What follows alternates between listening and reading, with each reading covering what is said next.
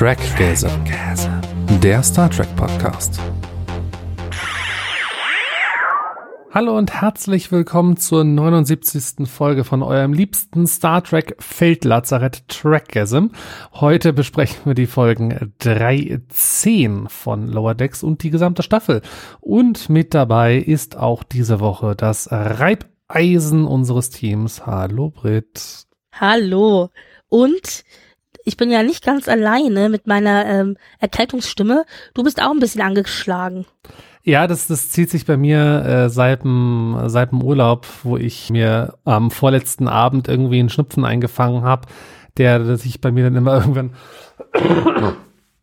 zu einem Husten entwickelt und den werde ich gerade mhm. irgendwie nicht los und das ist äh, nervig. Also gerade immer abends bin ich äh, übelst am Rumhusten, also entsprechend erholsam sind meine Nächte nicht. Ja, äh, willkommen im Club. Ich denke mir halt auch, okay, sollte man dann überhaupt aufnehmen? Auf der anderen Seite, wenn wir jetzt nicht aufnehmen, ähm, dann schaffen wir das zeitlich einfach nicht mehr. Und ich finde, dass unsere Stimmen okay sind. Es ist nicht so, dass man uns gar nicht verstehen könnte. Ja, genau. deswegen finde ich, da können die Zuhörer halt auch mal durch. So, ja. Punkt. Mm. Was haben wir äh, geguckt seit dem letzten Mal? Also ich habe mir ausschli äh, also das Einzige, was ich mir angeguckt habe, sind Autos, die im Kreis fahren das war's bei mir. Äh, Britt, du hast auch nichts geschaut, aber du hast es gelesen. Ja, also ich suche ja immer nach Sci-Fi-Sachen und ich, wenn es jetzt darum geht, was hast du geguckt, da könnte ich natürlich tausend Sachen aufzählen. Insbesondere meine aktuell geliebten äh, Wettbewerbsshows, sowas wie das große Backen oder The Great British Bake Off oder Strictly Come Dancing und sowas. Das läuft ja alles aktuell. Aber äh, was Star Trek angeht, habe ich die erste Nummer von der neuen Star Trek Comic-Serie von äh, IDW gelesen oder IDW und zwar äh, heißt die einfach nur Star Trek. Das ist halt jetzt die Nummer eins, die ich gelesen habe. Und das ist die neue, in Anführungszeichen, neue Serie. Also in, in der neuen, wie sagt man, Iteration wird es nochmal äh, aufgesetzt jetzt mit Cisco äh, unter anderem als Captain. Und da habe ich mich sehr, sehr drauf gefreut, weil ich gedacht habe, oh, ich bin gespannt, wie sie ihn jetzt zurückbringen, weil es spielt halt nach dem Propheten. Der kommt jetzt also von den Propheten wieder zurück. Und äh, diese erste Nummer, also die ersten Nummern von solchen Serien sind ja oft auch sehr gut. Die wollen ja auch, dass man dran bleibt als Leser. Aber ich muss sagen, wenn die Story nur halb so spannend bleibt, wie sie angefangen hat, dann werde ich das wirklich begeistert weiterlesen. Aktuell fand ich diese erste Nummer wirklich richtig, richtig toll. Und vor allen Dingen war es auch sehr lustig zu sehen, wie eklektisch sie das Team dann um Cisco zusammengestellt haben.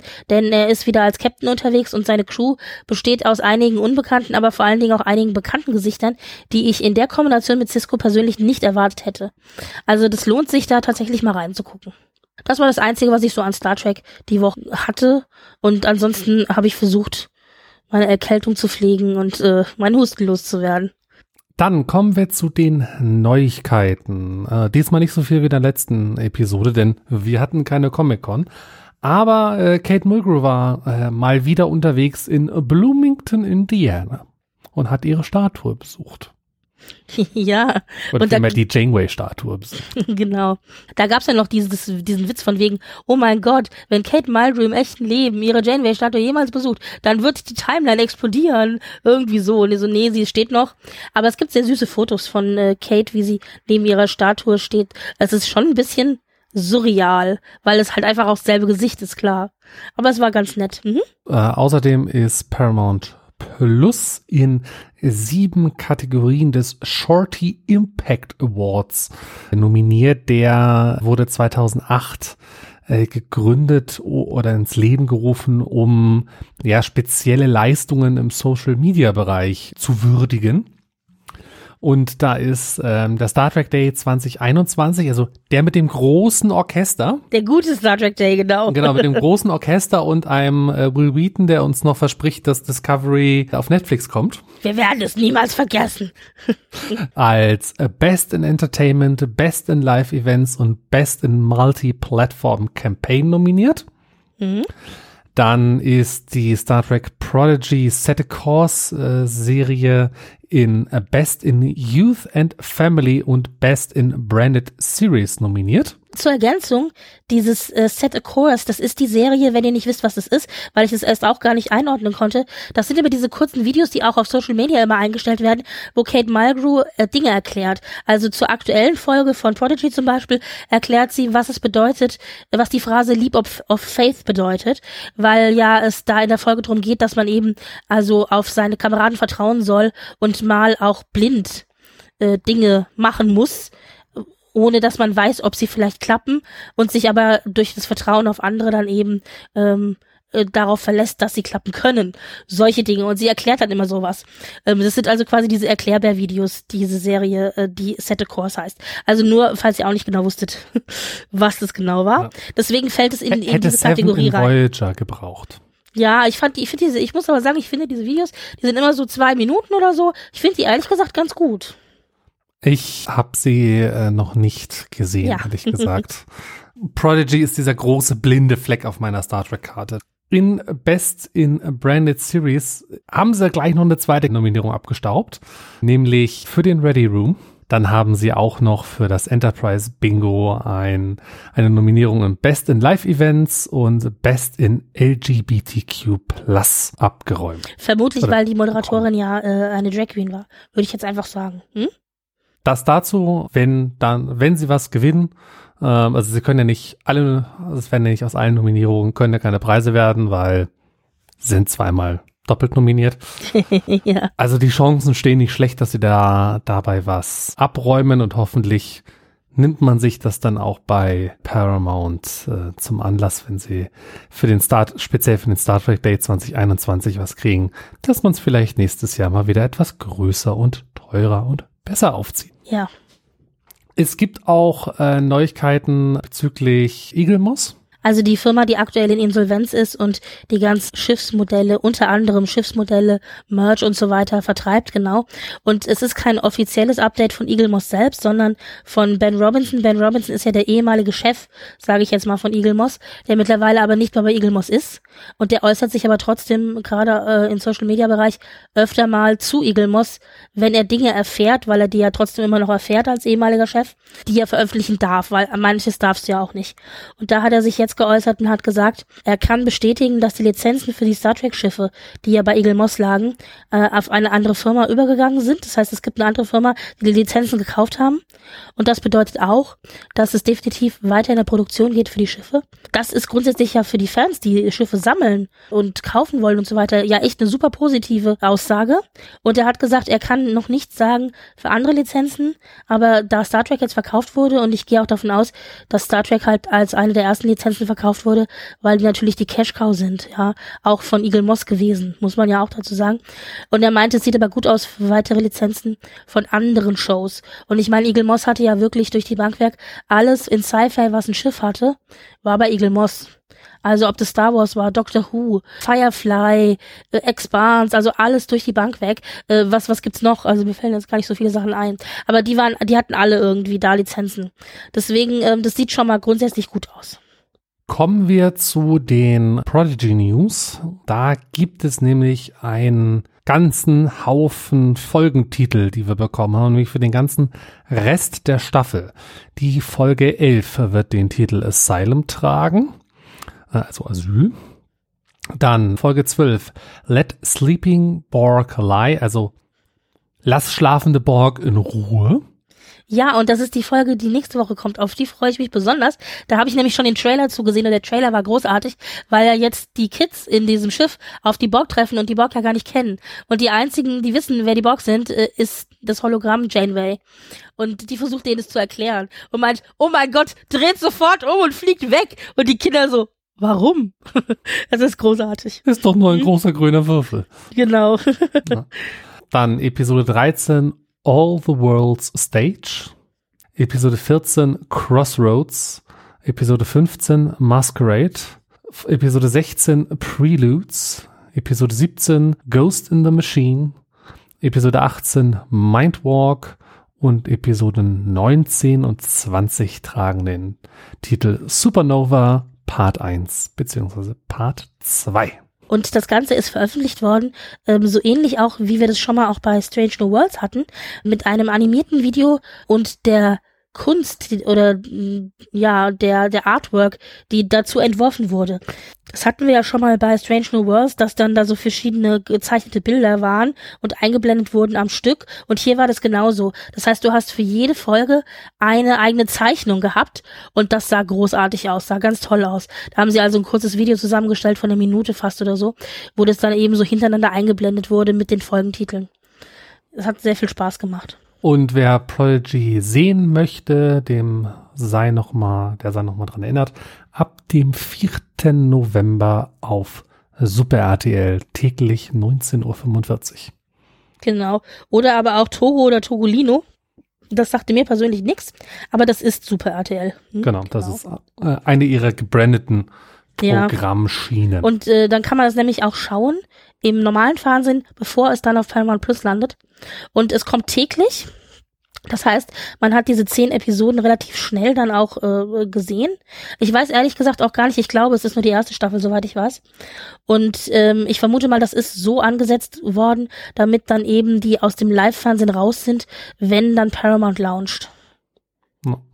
Gucken wir mal, äh, was wir dann alles bei Paramount äh, Plus dann bekommen. Äh, Stranger Worlds, wir hatten ja vor ein äh, paar Episoden äh, darüber berichtet, dass sie für einen Saturn Award äh, oder für Saturn Awards nominiert waren.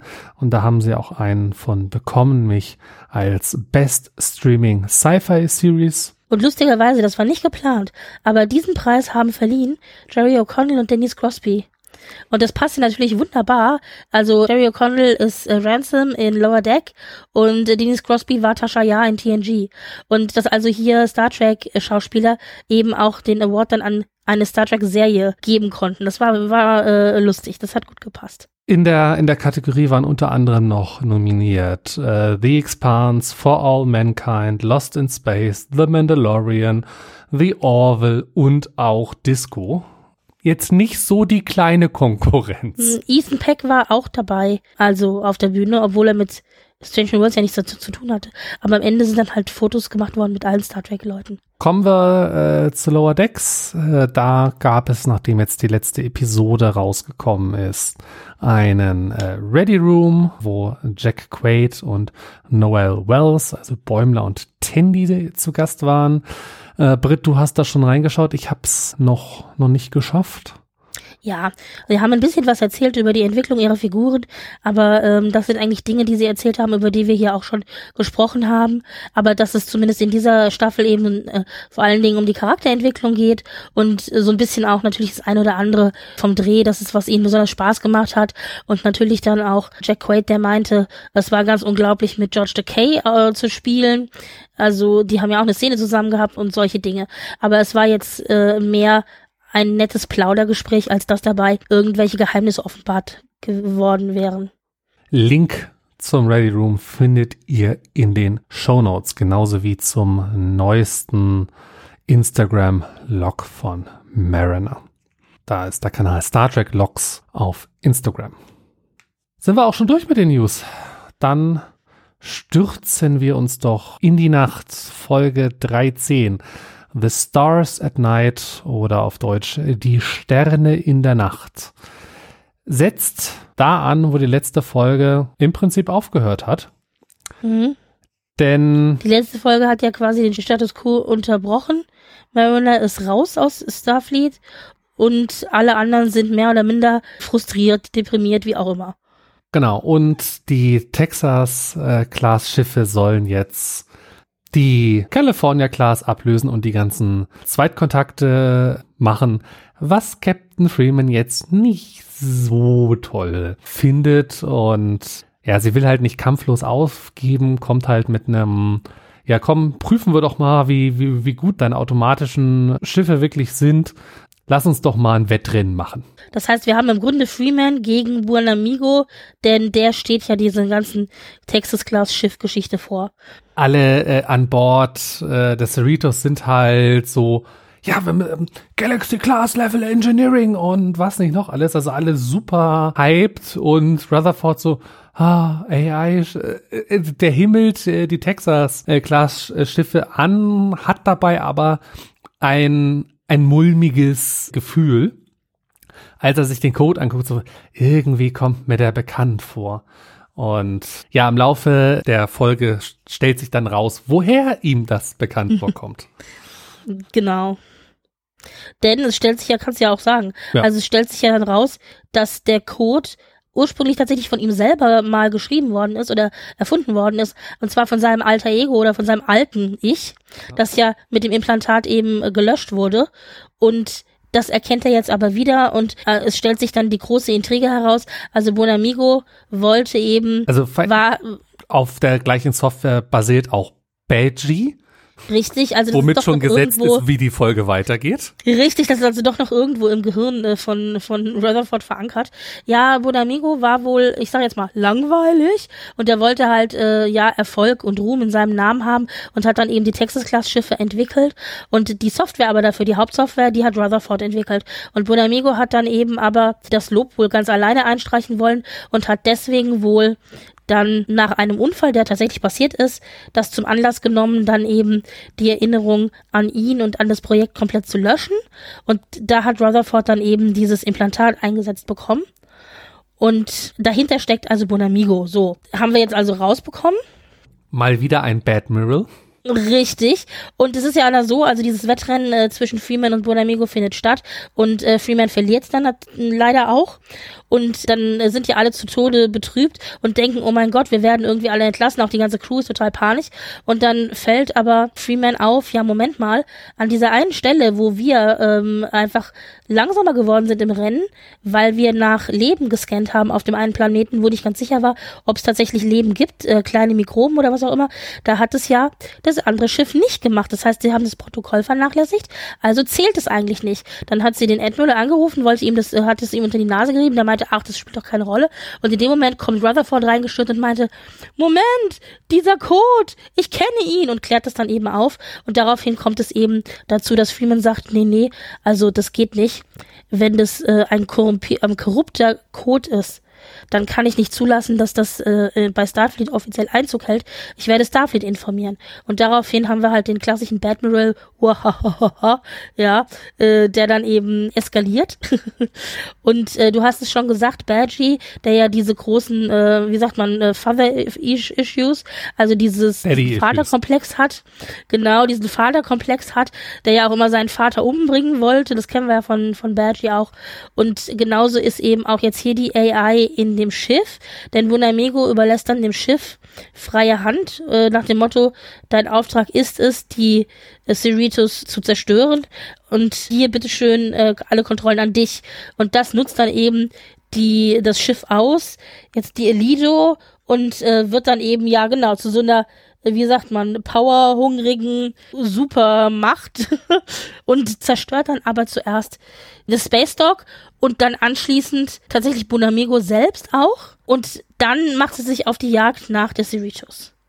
Genau. Weil Captain Freeman hat halt so, hey, oh, die AI hat Daddy-Issues. Warte mal, ich habe ja den echten Daddy hier. Äh, Ja, lass uns mal die Schiffe von der Trick. Erde weglocken. Genau, also sie versuchen dann damit irgendwie, genau, sie versucht damit eben die, aber vor allen Dingen eben von der Erde wegzukriegen oder von vom Rest vom Starfleet, dass die sicher sind, genau. Und äh, am Ende dann löst sich das Ganze insofern auf, weil nämlich in der Zwischenzeit Mariner die eine kleine Parallelstory hat, die äh, ist in der Zwischenzeit mit Petra zusammen in dieser archäologischen ähm, Guild, wo sie Artefakte retten vor äh, Schwarzmarktplünderern und Schwarzmarktverkäufern. Und äh, die kriegt das mit und sagt, oh mein Gott, da müssen wir hin, da müssen, die müssen wir, denen müssen wir helfen. Und Petra ist zwar nicht begeistert, lässt sich dann aber von Mariner halt überzeugen. Und dann taucht Mariner da plötzlich auf und dann sagt Freeman, oh mein Gott, Mariner, verschwinde von hier. Äh, du bist viel zu schwach, du bist nur ein kleines Shuttle, was willst du uns denn machen? Du kannst uns nicht helfen. Und dann sagt sie, ja, ich weiß, deswegen bin ich auch nicht allein gekommen. Und dann hast du diesen klassischen Moment, wo dann eben alle möglichen Schiffe auftauchen und dann, dann tauchen alle California-Class-Schiffe auf. Ich habe es jetzt nicht gezählt, ich glaube, es sind 20 insgesamt. Also es, es sind, äh, auf jeden Fall äh, absurd viele. Ich, ich holen wir mal kurz die, die Liste hoch, weil es ist. Ja, ja, also ich glaube, einige. es waren insgesamt 20 und alle heißen sie natürlich wie eine Stadt in Kalifornien irgendwie. Ja. Genau. Und natürlich sind da auch Schiffe dabei, denen wir auch schon begegnet sind, Ja, also wo die, äh, die Alhambra, Rivalität stehen. die San Diego, die San Clemente, Sherman Oaks, Vacaville, Burbank, äh, Fresno, Santa Monica, San Jose, Sacramento, Culver City, Anaheim, Riverside, äh, Vallejo, West Covina, Pacific, äh, Palisades, Redding, Eureka und Mount Shasta. Ja, genau. Und die, äh, die äh, halten dann alle zusammen und gehen gemeinsam gegen die Elido an und schaffen es dann, dann die auch eben lahmzulegen und zu zerstören. Und äh, beziehungsweise, jetzt weiß ich es gerade nicht, äh, ist die Alido dann, fliegt die dann weg oder ist die tatsächlich komplett zerstört? Die Ich ist, glaube, die schafft es zu. Es gibt ja drei Schiffe, die, die, ähm, Zwei sind zerstört, das genau, weiß die, ich genau. genau, die die Cerritos ver verfolgen. Ähm, äh, wo dann halt äh, Shax endlich mal den Warpcore in die Luft jagen darf, was auch eine wunderbare Szene ist. Am, am Anfang kommen halt äh, Shax und Bäumler halt so mm, äh, ein bisschen blöd zusammen, weil Bäumler halt Shax nachmacht, während er hinter ihm steht. Das ist so, mm, ouch. Ähm, und dann versucht Bäumler halt die ganze Zeit äh, irgendwie ähm, Abbitte zu leisten. ja. Abbitte zu leisten und dann halt äh, auf der Brücke als äh, Freeman halt so war, ja, hier, ich brauche Optionen und Shaxton halt wieder sagt, lasst uns den Popcorn in die Luft sprengen. Was halt, äh, jeder schmeißt halt irgendwie seinen Vorschlag rein und dann äh, hat Bäumler so einen kleinen Meltdown auf der Brücke, so, jetzt alte mal die Klappe und hört mal Shax zu, der hat mich die, genau die richtige Idee. Ja, das, ähm, Shax ist ein bisschen ignoriert worden, weil den, äh, den Wobkern abzustoßen, das ist eine Standardlösung für alles. Also egal, immer wenn es eine Notfallsituation gibt und Freeman fragt, hat jemand einen Lösungsvorschlag, kommt als Standardantwort von Shax immer den Warpkern ausstoßen. Und deswegen nehmen die ihn gar nicht mehr für voll. Aber genau, das in ist dieser ein Running Gag Situation, seit Staffel 1. Genau, aber in dieser Situation passt es tatsächlich mal.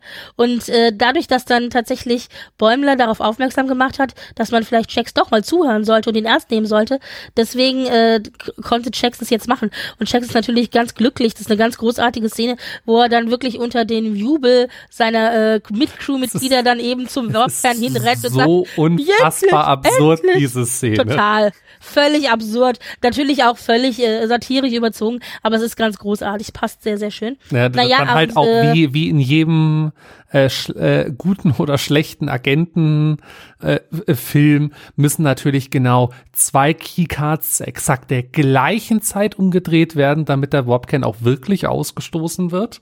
Also ähm, mit wie vielen ja, Stereotypen und Tropes man da äh, gespielt hat. Herrlich. Ja, aber jetzt ist trotzdem die Frage noch nicht beantwortet. Ist denn jetzt die Telido dort davongekommen oder zerstört worden? Ähm, Weil die, die Warpkern-Geschichte hat ja nicht funktioniert. Genau, und dann da- kamen die California-Class-Schiffe und dann? äh, da ist, äh, ist die AI draufgegangen bei. Weil ein Kelly-Class-Schiff äh, hätte halt keine Chance gehabt, aber Alle zusammen haben es dann geschafft. Ja, wunderbar. Sehr gut. Genau. Ja, und damit löst sich das Ganze in Wohlgefallen auf. Das Problem ist gelöst, mehr oder minder. Und dann wird natürlich groß zusammen gefeiert. Und da haben wir dann auch wieder die ganzen Versöhnungsszenen. Also Mariner versöhnt sich dann wieder mit ihrer Mutter und sagt, ach, und ihre Mutter dann, es tut mir leid, dass ich dir nicht vertraut habe. Und Mariner dann auch, ja, aber vielleicht auch deswegen, weil ich halt zwei Jahre die das Leben zur Hölle gemacht habe. Also offensichtlich ist da auch ein bisschen Verständnis von Mariners Seite da. nee, ich glaube, im englischen Original sagt sie sogar jahrelang. Also, ich glaube, sie sagt zwei Jahre, glaube ich, nur gesagt. Aber, aber nichtsdestotrotz, sie hat zumindest äh, versöhnen sie sich halt wieder und auch ähm, ihre alte Crew, also Tandy und Bäumler und Rutherford, nehmen sie mit offenen Armen wieder auf und entschuldigen sich und sagen, Mensch, wir sind so froh, dass du wieder da bist. Und äh, Mariner hat nämlich festgestellt, sie gehört zu Starfleet und das ist doch ihr Weg. Also außerhalb von Starfleet fühlt sie sich nicht so wohl. Und sie sagt ja dann auch in dem Gespräch mit Petra, als sie dann entscheiden, ja die ganzen anderen California-Class-Schiffe zu informieren und dann dahin zu fliegen. Sie meinte, Starfleet ist eine Idee, aber in Starfleet sind die Menschen und die Menschen, das sind die wichtigen Dinge. Also das ist das Wichtige. Und deswegen äh, eilt sie da auch zur Rettung. Äh, ja, und am Ende haben wir dann eben Shax der Bäumler auch verzeiht und ihn in seine Babybärriege mit aufnimmt. Äh, das ist auch ganz, ganz niedlich, weil dann eben Shax so meint, ha, und, äh, und, und Bäumler so, bist du mein Bridge Buddy? Das kennen wir noch aus der ersten Staffel, dass er gesagt hat, man braucht immer einen Bridge Buddy, also einen Brücken, einen Brücken Buddy und erst wenn man das hat, dann ist man quasi angekommen und Shax so, absolut, ich bin gerne dein Bridge Buddy und du bist jetzt mein Babybär und dann hört man nur im Hintergrund Rutherford, der seufzt und sagt, ha, Bears. Also das ist so niedlich. Ja, und was ein bisschen schade ist an dieser Stelle ist auch, äh, dass äh, Mariner sich also wieder mit allen äh, verträgt und äh, mit allen redet, nur nicht mit Jennifer, weil die ignoriert sie völlig und läuft dann einfach an ihr vorbei, während Jennifer ihr so einen ganz schuldbewussten Blick zuwirft. Das heißt, zu dieser Beziehung mit Jen äh, habe ich auch noch ein bisschen was zu sagen. Ja, also, die, das, das, also diese Beziehung, äh, wir, wir kommen gleich noch zu, aber äh, ein reines Plot-Device für mich schrecklich. Ja, ja, genau, richtig. Und äh, ganz am Ende, weil äh, Tandy sich so gut benommen hat und, also, also sie nicht gut benommen, nicht, aber gut angestellt hat und äh, ihre Vorgesetzten so zufrieden sind mit ihr, weil sie auch eben ja gerade diese Schulung zum Brückenoffizier und so weiter durchläuft, äh, haben sie beschlossen, dass noch eine weitere Schülerin mit an Bord geholt wird, die das Programm ebenfalls durchlaufen soll. Und da begegnen wir jetzt wieder Tillin. Und Tillin, das ist die Vulkanierin, die wir ja kennen aus ähm, Veidu, äh, also dieser Folge, wo es um die ganzen verschiedenen Lower Deckers in den verschiedenen Schiffen ging. Und äh, wir wussten, sie kommt irgendwann zurück. Wir wussten nur nicht wann. Wir haben die ganze Zeit drauf gewartet. Und jetzt endlich ist sie aufgetaucht. Das heißt, ich bin mir sicher, sie wird in Staffel 4 eine entscheidende Rolle auch mitspielen. Hoffen wir es mal, dass sie nicht so vernachlässigt wird ja, wie Jennifer. Ja, ja. Und, und Tandy ist ganz begeistert und äh, schleppt sie überall mit hin und stellt sich vor, obwohl Tillin das eigentlich gar nicht so will. Und äh, damit ist alles Friede, Freude, Eierkuchen. Alle sind glücklich. Mariner ist zurück. Die Bedrohung ist gelöst. Bonamigo ist ausgeschaltet. Der AI ist weg. Alles super. Und dann haben wir natürlich tatsächlich noch eine Endcredit-Szene. Das haben wir in Die, Lower die Decks Tracker ja ganz, so ganz ein selten. bisschen schon auf Twitter äh, gespoilert hat, so bleibt bis nach den Credits dran. Ja, ich aber ich wusste nur, es gibt eine, aber ich wusste nicht was. Also Genau, also so ich, ich wusste auch nur, dass es eine gibt. Äh, es, es war auch bitter nötig, denn sobald der Abspann lief, hat mir Amazon angeboten, ach, hier willst du nicht Richtig. mal was anderes weiter Genau, deswegen war ich eigentlich froh, dass mir gesagt wurde, es gibt eine Endcredit-Szene, denn ähm, sonst wäre es mir genauso gegangen, dass bei den Streaming-Plattformen dann immer nämlich automatisch abgeschnitten wird, genau. Naja, und in dieser Endcredit-Szene wird das Color-System eingeblendet, das kennen wir vom Staffelfinale aus der ersten Season, und zwar ähm, der Folge 1.10 No Small Parts, denn das war das System, wo ja ähm, ähm, Äh, die, die Packlets, äh, richtig, die- gegen die Cerrito, ge Cerrito gekämpft hat und zerstört wurden. Und in diesen Trümmern fliegt wohl ein altes Implantat von Rutherford mit rum. Das, und da was sieht man, Shax ihm aus dem Kopf gerissen hat, weil das von Badgie äh, korrumpiert war. genau, und da sieht man jetzt eben dieses Implantat, das da durchs All driftet und äh, auf diesem Mini-Display vom Implantat taucht plötzlich Badgie auf, der im Grunde so von, von innen so die Hände gegen die Scheibe drückt sozusagen und dann auch ein Muahaha loslässt und äh, damit haben wir dann eben, äh, ja, das große Dun Dun Dun äh, Staffel 4 Gefahrenmoment. Also wir werden sehen, wie das weitergeht. Wir sind auf jeden Fall diese korrupte AI noch nicht los. Ja, was haben wir zu dieser Folge so, so als Gesamtmeinung? Also ich hätte das gern als Zweiteiler gehabt, also oder als Dreiteiler gehabt. Äh, weil ich meine, hat, Einteiler. Das hat ja kaum genug Story gehabt für eine Folge. naja, aber ich meine, wir haben jetzt, äh, also ich meine, wenn, wenn man die neuen als Setup sieht und jetzt die zehn, also ich meine, da hätte man das irgendwie auch so strecken äh, können oder so äh, umschiften äh, können, ähm, dass man halt, oder man hätte gesagt, okay, man baut noch eine andere Folge als die neuen und die neuen und das dann halt ähm, als den staffelüberspannenden Cliffhanger, weil ich, also so- am Anfang dieses, hey, wir machen ein Rennen und die AI äh, skippt dann halt was, alles fein, aber das dann halt in, de, der Sekunde, wo, äh, äh, wo Buonamigo dann damit konfrontiert wird, er halt so, ja, ich bin ein Batmiral und ihr seid jetzt gleich tot, so nach dem Motto. Da ich mir so, das war irgendwie underwhelming. Also da, da, da hätte ich mir irgendeine, A- also das, es wäre halt gut gewesen, wenn an der Stelle die Folge zu Ende gewesen wäre. Und, Also ich, und man dann halt äh, ein bisschen Spannung äh, gehabt hätte. Aber so war das halt so der Mittelpart, so ein, ja, okay, hier muss man Admiral gerade mal wieder äh, böse werden, damit wir dieses, äh, die, diese Badmirals weiter, weiter pflegen. Danach der Kampf und, und dass die ganzen anderen Kelly-Class-Schiffe kamen und so weiter. Alles top. Nur die, dieses Zwischending, wo er halt da so, ja, ich bin ein Badmiral, weil sobald man einen Schreibtischjob hat, wird man böse, weil das, weil man hier so viel Zeit hat und auf böse Gedanken kommt das war jetzt ein bisschen so. Mm. Ich fand die ganze Folge schwach, muss ich dir ganz ehrlich sagen. Für ein Staffelfinale war ich enttäuscht muss ich dir ganz ehrlich sagen. Ich meine, es ist Jammern auf hohem Niveau. Grundsätzlich war ich von der Folge unterhalten. Ja, das war ich. Das ist schon richtig. Aber für ein Staffelfinale fand ich, war es eine schwache Folge. Ich fand die ganze Sache mit dem Badmiral äh, so ein bisschen auch an den Haaren herbeigezogen. Dann meinte ja auch noch Freeman zu ihr, du willst doch nicht als Badmiral enden. Und er so, doch, ho, ho, ho. Das ist was das Erste. Das Zweite ist, ja. ich finde diese ganze Geschichte in Rutherford, wie die aufgelöst wurde, fand ich auch sehr, sehr schwach.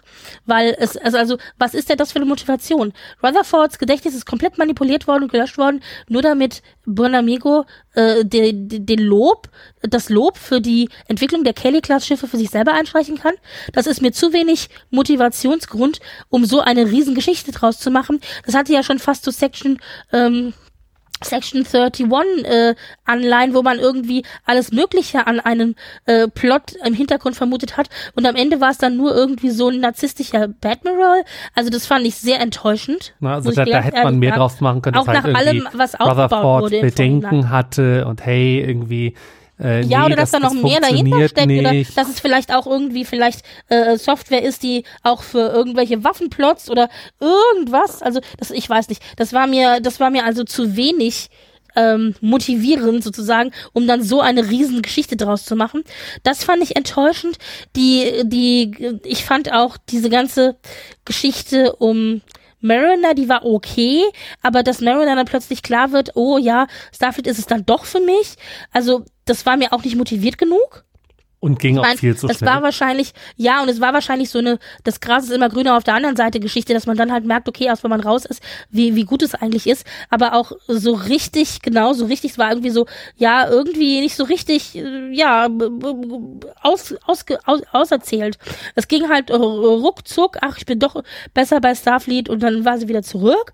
Und dann auch dieses ganze, dieser, dieser komische Story um Picard, der ja irgendwie diese archäologische Gilde unterstützt im Hintergrund wo noch kurz versucht wurde, irgendwie so ein ähm, bösartige Organisation dahinter irgendwie aufzubauen und sich dann herausstellte, das war doch nicht der Fall. Und das sind alles so Dinge, also lauter so Red Herrings, die da eingebaut worden sind in die Geschichte, um da noch ein bisschen Spannung reinzubringen. Und das hat's aber nicht dann gebracht. fünf Sekunden später wieder einzureißen. Wieder, äh, richtig, das hat es nicht gebracht. Und auch zum Beispiel am Ende, als sie sich dann ja wieder trifft mit ihrer Mutter und auch mit ihrer Crew und so weiter, ich finde, sie ist viel zu verzeihend. Wobei, vielleicht muss man das sein, weil sie hat ja genug selber schon, äh, selbst schon genug Mist angestellt, wo sie froh war, wenn Leute ihr verziehen haben. Aber mir ging das irgendwie alles zu schnell. Ja, auch zum Beispiel, ich hätte ja, also ich wäre zum Beispiel an der, ihrer Stelle super enttäuscht von meiner Mutter gewesen, wenn meine Mutter mir nicht vertraut hätte. Und das ja dann dazu geführt hat, dass sie ja dann eben auf diese Starbase 80 versetzt wurde. Ich wäre wirklich stinkig gewesen. Und sie kommt nur zurück und fällt ihrer Mutter um den Hals und sagt, alles gut, äh, ich, weißt du, so. Und ich denke mir so, das ist für mich irgendwie alles zu schnell, alles wieder zu gut. Und äh, was mich aber sehr, was ich sehr schön fand, zum Beispiel war der Moment, als die ganzen Kelly-Class-Schiffe aufgetaucht sind, da war ich schon ein bisschen gerührt. Da dachte ich so, ja, wir Underdogs in Star Trek, wir halten zusammen. Das war dann so, äh. aber so grundsätzlich fand ich die Folge fängt, irgendwie war da nicht schwach. auch eine äh, ein Mirror Universe Kelly Class Schiff dabei? Mhm. War dabei, ja. Du hast diese Bizarro-Charaktere gesehen, genau. Ja, ja. Es war, also es waren schon, es waren schöne Easter Eggs drin, auch Referenzen, Assoziationen. Sie haben auch viel auf sich selber zurückbezogen in dieser letzten Folge, was ich ja grundsätzlich immer gut finde. Und es gab auch ein paar sehr, sehr tolle Momente in dieser Folge. Aber insgesamt, dafür, dass das ein Staffelfinale war, war es mir einfach zu schwach. Ja, gerade dadurch, dass man halt, ähm, ich meine, diese Rutherford-Implantat-Idee, die hat man ja in, in Staffel 2 schon angefangen aufzubauen, dass da mehr dahinter steckt und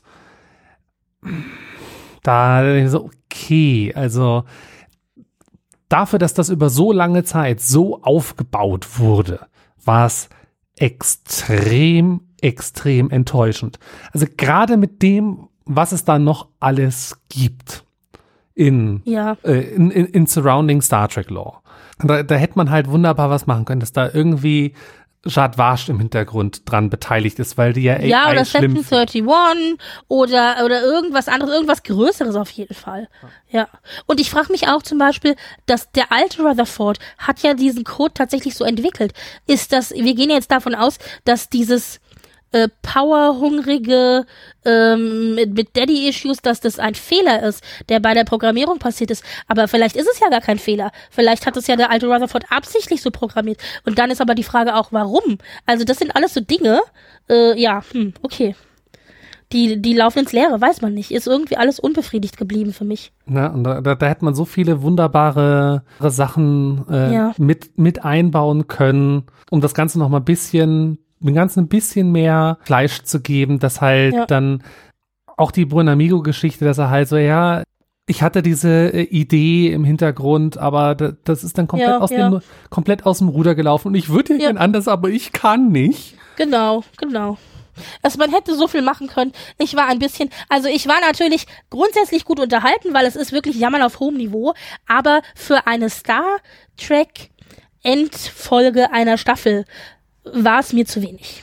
So Gerade auch, wenn man halt sieht, was Lower Decks halt auch schon Kann. alles konnte. Richtig, richtig, genau. Es gab eine ganze Reihe von kleineren Details in der Episode, die aber trotzdem nicht unerwähnt bleiben sollen und die, äh, ja, schöne Referenzen, Easter Eggs, äh, Assoziationen etc. waren. Und dazu gehörte zum einen erstmal der Titel. Der Titel The Stars at Night kommt wohl von der ersten Songzeile des Songs Deep in the Heart of Texas.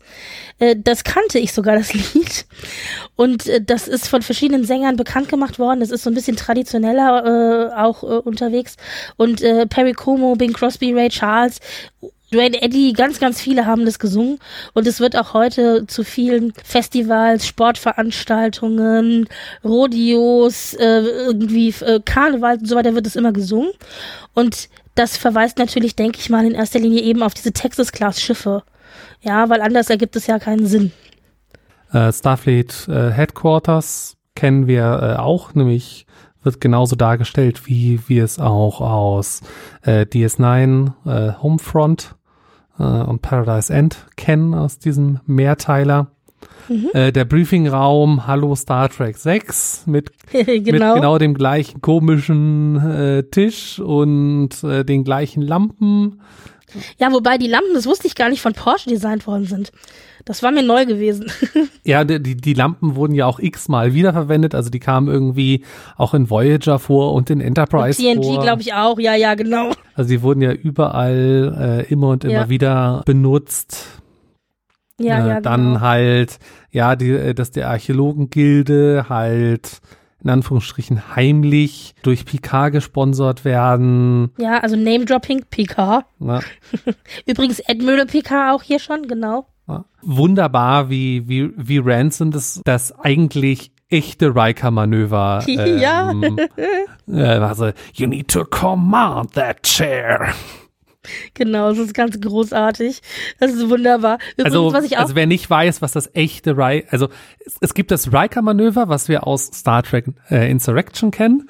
Also das was ein Manöver ist für Schiffe, das sie ausführen können in bestimmten Notsituationen. Aber das meinen wir nicht. Wir meinen das, das Riker-Manöver, wie es im Fandom genannt wird. Genau, indem Genau. man mit einem äh, Bein über die Rückenlehne vom Stuhl steigt, während man Genau. sich hinsetzt. Das funktioniert Genau. natürlich nur auf Stühlen, die keine Armlehnen haben.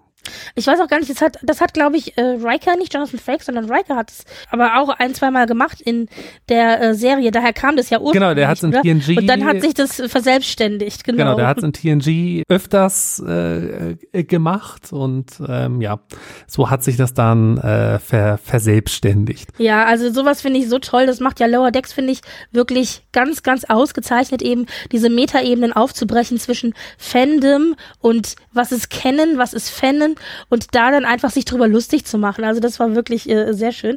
Und äh, was ich übrigens auch noch nett fand als Verweis, das wäre mir gar nicht aufgefallen, das sind natürlich wieder die Leute, die da wirklich ganz genau hingucken. Die Computerterminals in den Texas-Class-Schiffen, die haben so eine Anordnung, wie die Lichter angeordnet sind. Und daran kann man erkennen, dass das die M5-Computer sind, äh, die wir auch aus der Originalfolge 224 The Ultimate Computer von TOS kennen. Und da hätte man eigentlich schon wissen müssen, okay, jetzt haben wir es hier mit einem korrupten Computer zu tun, denn in dieser Folge in TOS war es auch schon so, dass es eben um einen bösen Computer ging, der die Macht übernehmen wollte. Und ich meine, das ist natürlich das beste Foreshadowing ever. Äh, allein nur anhand dieser M5 Computerkonsole. Und sowas liebe ich. Solche kleinen Details, die man nicht erkennen muss, aber wenn man sie erkennt, dann macht es einfach so, so vieles interessanter und klarer und lustiger. Übrigens, ich hatte es letzte Folge gesagt, wenn du schon guter Freund heißt, Bonamigo, ja, war ja klar, dass der kein guter Freund wird. Apropos Name-Dropping, wir hatten Picard, wir hatten aber auch Data, der genannt wurde, als dann nämlich Billops äh, seine Ingenieure versucht anzufeuern, nachdem sie ja äh, in dieses Rennen reingehen und sagt, ich erwarte Commander Data Level of, äh, äh, of Work, also Commander Data Level Arbeit, also strengt euch an. Und das finde ich so schön, dass der als Maßstab genommen wird. Na, genauso wie halt Galaxy Class Engineering und ja, es ist, es ist wunderbar, auch, auch wunderbar. Also da, da habe ich mich weggeschmissen in der Folge, als äh, Captain Freeman dann halt so nicht einfach so, ja, Maximum Warp, sondern ja, ja. Maximum Warp Me. Genau. Aber offensichtlich ist ihre Catchphrase ja Warp Me. Und ich muss dir sagen, das ist mir vorher noch nie aufgefallen. Hat die das schon die ganze Zeit ja. benutzt? Okay, das ist mir nie aufgefallen. Jetzt in dieser Folge ist es mir mehrfach aufgefallen. Die, die Sovereign Class am, am Anfang, das war die Van äh, Sitters, die wurde nach äh, John Van Sitters benannt. Das war der langjährige Head of Licensing für, für Star Trek und äh, mittlerweile Vice President of Star Trek Brand Development. Ich habe ja übrigens zwei so Bucketlist-Träume. Der eine, ich möchte bitte eine Actionfigur werden also so, so weißt du, wie so, wenn einer mal wie, wie so ein Schauspieler der Spider-Man gespielt hat und der wird dann so von Kopf bis Fuß, weißt du, in die, so abgescannt und dann ist er eine Actionfigur oder wie die Star Trek äh, Schauspieler, die dann eben so, was weiß ich, Tandy als Actionfigur oder so. Also das wäre so ein Traum, ich möchte gerne einmal so eine Actionfigur sein. So, so wirklich, womit man Kinder, womit Kinder auch spielen können, so mit, können die Arme und Beine bewegen und so, also so eine richtige Actionfigur, das wäre halt, das wäre echt geil. Und das zweite wäre, ich möchte bitte einmal genamedropped werden in Star Trek und ich möchte kennen sein ob das ein Schiff ist, das nach mir benannt wird, oder aber von mir aus auch ein böser Megacomputer oder ein Planet, ist mir egal. Ich möchte nur einmal offiziell kennen in Star Trek sein. Und ich meine, das ist doch geil, oder? Und jetzt ist eben hier äh, der Sitter von Sitter eben auch genamedroppt worden in Star Trek. Ist schon, ist schon echt, ja, toll. Also, Alex Kurtzman, falls du zuhörst. Du hast es gehört. Wir, wir, wir wollen bitte in einer der nächsten Staffeln nach Dunderklumpen Prime fliegen. Ja, oder von mir aus auch Brit oder Brit Marie oder Robrecht oder whatever. Also ich finde, alle, alle, äh, um, um jetzt mal ehrlich zu sein, alle meine Namen klingen nicht sehr sci-fi-mäßig. Da müssen wir uns noch was überlegen. ja. Ja, dann, ähm, dann hatten wir noch andere Verweise. Wir hatten einen Verweis auf äh, TNG 1.18 Home Soil, nämlich die Folge, wo eben auch festgestellt wurde, dass auf einem Planeten, der in einem Terraforming-Prozess inbegriffen war, tatsächlich doch mikrokosmisches Leben in der Erde vorhanden war. Ähm, und das ist im Grunde das, was wir hier auch mit Tandy haben, die ja dann, als da sie im Wettrennen stecken, sagt, Moment mal, wir können hier die äh, Außenstation nicht aufbauen. Eventuell befindet sich hier potenzielles Leben, das wir damit äh, auslöschen würden. Das muss ja dann extra gescannt und untersucht werden, was ja dazu führt, dass sie eben in diesem Wettrennen plötzlich ähm, hinterherhinken in der Zeit. Das ist das eine. Und dann haben wir tatsächlich auch noch einen Verweis auf DS9, die Folge 318 Meridian, ähm, wo sie ja dann noch als zweite Station zu, zu, zu diesem Planeten Ogmanic 9 müssen, der ja nur alle Jahre wieder, ähm, also nur alle paar Jahre erscheint, also so, so Face in, Face out sozusagen. Und da sagt ja auch noch Mariner, was ich so cool fand, ja, so diese Brigadoon-Type of Planets. Und das war auch genau das, woran ich als erstes dachte. Ich dachte gar nicht als erstes an Meridian, sondern ich dachte auch an Brigadoon, weil Brigadoon, das ist ein ähm, Musical ähm, aus den 40ern, das wurde dann in den 50ern verfilmt, unter anderem mit Gene Kelly und äh, Leslie Caron, glaube ich, war die äh, weibliche ha Hauptfigur. Und da ist es so, dass eben Brigadoon, also das, das Dorf, nur alle 100 Jahre erscheint und dann wieder, wieder weg, weggeht. Also das Face auch so in und out. Und nach diesem Muster ist ursprünglich auch die Folge Meridian damals gemacht worden, DS9. Und äh, danach richtet sich natürlich jetzt auch hier diese Szene äh, in dieser Folge mit dem Planet äh, Ogmanic. Und äh, ja, also äh, das fand ich einen schönen Verweis mit der Brigadoon-Geschichte. Was sagst du denn zu der Catchphrase von der AI? Also er sagt ja, I will burn your heart in, in, the, in fire, in the fire zu seinen potenziellen Vätern. Hä? Ich meine, was ist denn das für ein Satz? Hat das irgendeine tiefere Bedeutung? Ich habe mich gefragt, ob ich was verpasst habe. Hat er das, hat er das schon mal gesagt? Oder also ich will dein Hart in, in Feuer verbrennen? Äh, ich will dein Herz in Feuer verbrennen? Ich weiß nicht, klingt irgendwie komisch. Hm, hat auch bei mir nur nur äh, Schulterzucken äh, ausgelöst. Okay, also, also vielleicht sollte Ahnung. es besonders böse klingen oder so. Ja, ja okay. Ja, und dann haben wir natürlich alle Schiffe in dieser Folge. Ich meine, wir haben es schon gesagt, die Texas-Class-Schiffe haben halt Namen von Städten in, äh, in Texas. Also wir haben die Olido, das ist ja die Haupt, das Hauptschiff, gegen wir das wir am Ende ja auch NA 01. genau. Und dann eben die Dallas und die Corpus Christi.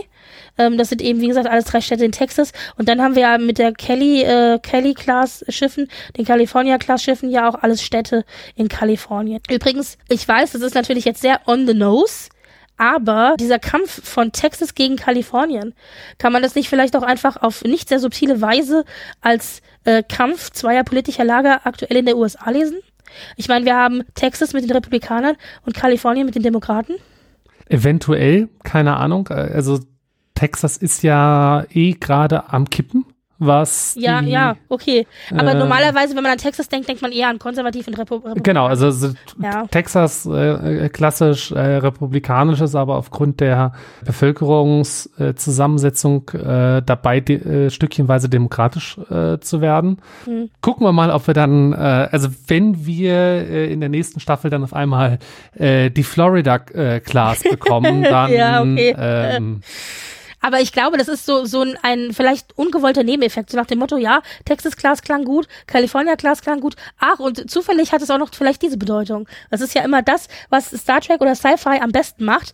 Äh, das ist eben so, also in dem Fall ist es ja noch nicht mal was Verschlüsseltes oder Allegorisches, weil es ist sehr ein, eindeutig. Aber äh, ja, Kann halt glaube, auch einfach auch nur so ein Zufall sein, dass sie halt einen Bundesstaat mit vielen ah, Städten haben das wollten. Das glaube ich tatsächlich nicht. Aber es wäre auf jeden Fall auch was, was ich hier jetzt gelesen habe, wo ich dachte, ach ja, richtig, das könnte natürlich auch sein. Genau. Ja, ähm, der Handtuchtyp, wir wussten, wir hatten letzte Woche gelernt, dass er Fedorov heißt. Jetzt haben wir auch noch einen Vornamen gekriegt, nämlich Hans. Also Hans Fedorov. Und wir haben gelernt, der Handtuchtyp äh, ist die größte Klatschbase auf diesem Schiff. Und das fand ich einfach ganz wunderbar. Ich als, als alte Klatschen-Tratsch-Tante mit dem Frankfurter Kranz und mit dem Hot Pink Podcast und so weiter. Ich liebe sowas. Und ich Links fand es auch so schön. Ja, genau, so schön untergebracht. Aber das war gar nicht äh, die Hauptabsicht. Aber ich finde sowas ja großartig und ich musste auch so lachen, als ja dann Freeman zu Buonamico ganz am Anfang noch sagt, und ich möchte nicht, dass meine Crew erfährt, dass deren Arbeitsplätze auf dem Spiel steht. Und die nächste Szene ist, wo du Tandy siehst, die ganz entsetzt ihre, ihre, die, also Rutherford und so weiter und äh, anschreit und sagt, oh mein Gott, ähm, ich krieg's gar nicht mehr zusammen. Ich habe mir den Satz jetzt nicht aufgeschrieben, aber äh, ich habe irgendwie gehört von dem Bekannten, der Freundin, von dem Wetteck, von dem Kumpel von äh, Hans Fedorov. Das wir in ein Wettrennen gehen und wenn wir verlieren, dann sind wir raus. Und ich dachte so, Moment, was, hä? und so läuft es halt auf dem Schiff. Du kannst keine Geheimnisse äh, für dich behalten. Ich meine, das kennen wir vielleicht auch, kennt, kennt man vielleicht aus dem Alltag, eher vielleicht von der Arbeit oder so. Da gibt's ja auch immer eine große Klatschbase, die alles weiß und alles weiter verbreitet. Und äh, ja, also in diesem Fall ist es der Handtuchtyp. Ja, ähm, die ganze Geschichte um Mariner. Also natürlich, klar, wir kriegen ja diese eine Flucht gezeigt von Mariner, wie sie diese Goldstatuette äh, von den Ferengis rettet. Und das ist natürlich ganz klar inspiriert von Indiana Jones. Und zwar dem ersten Film, also äh, minimal. Also Raiders auch, auch wie es gezeichnet Ark. wurde, minimal. Ja, also total. Überhaupt. Und, äh, und total. Und was ich auch sehr geil finde, nicht nur diese ganze Geschichte, sondern äh, auch die Musik. Also die Musik ist dann angepasst worden und so ein bisschen John Williams-artig, äh, score-mäßig verändert worden, sodass es halt auch zu dieser Szene passt.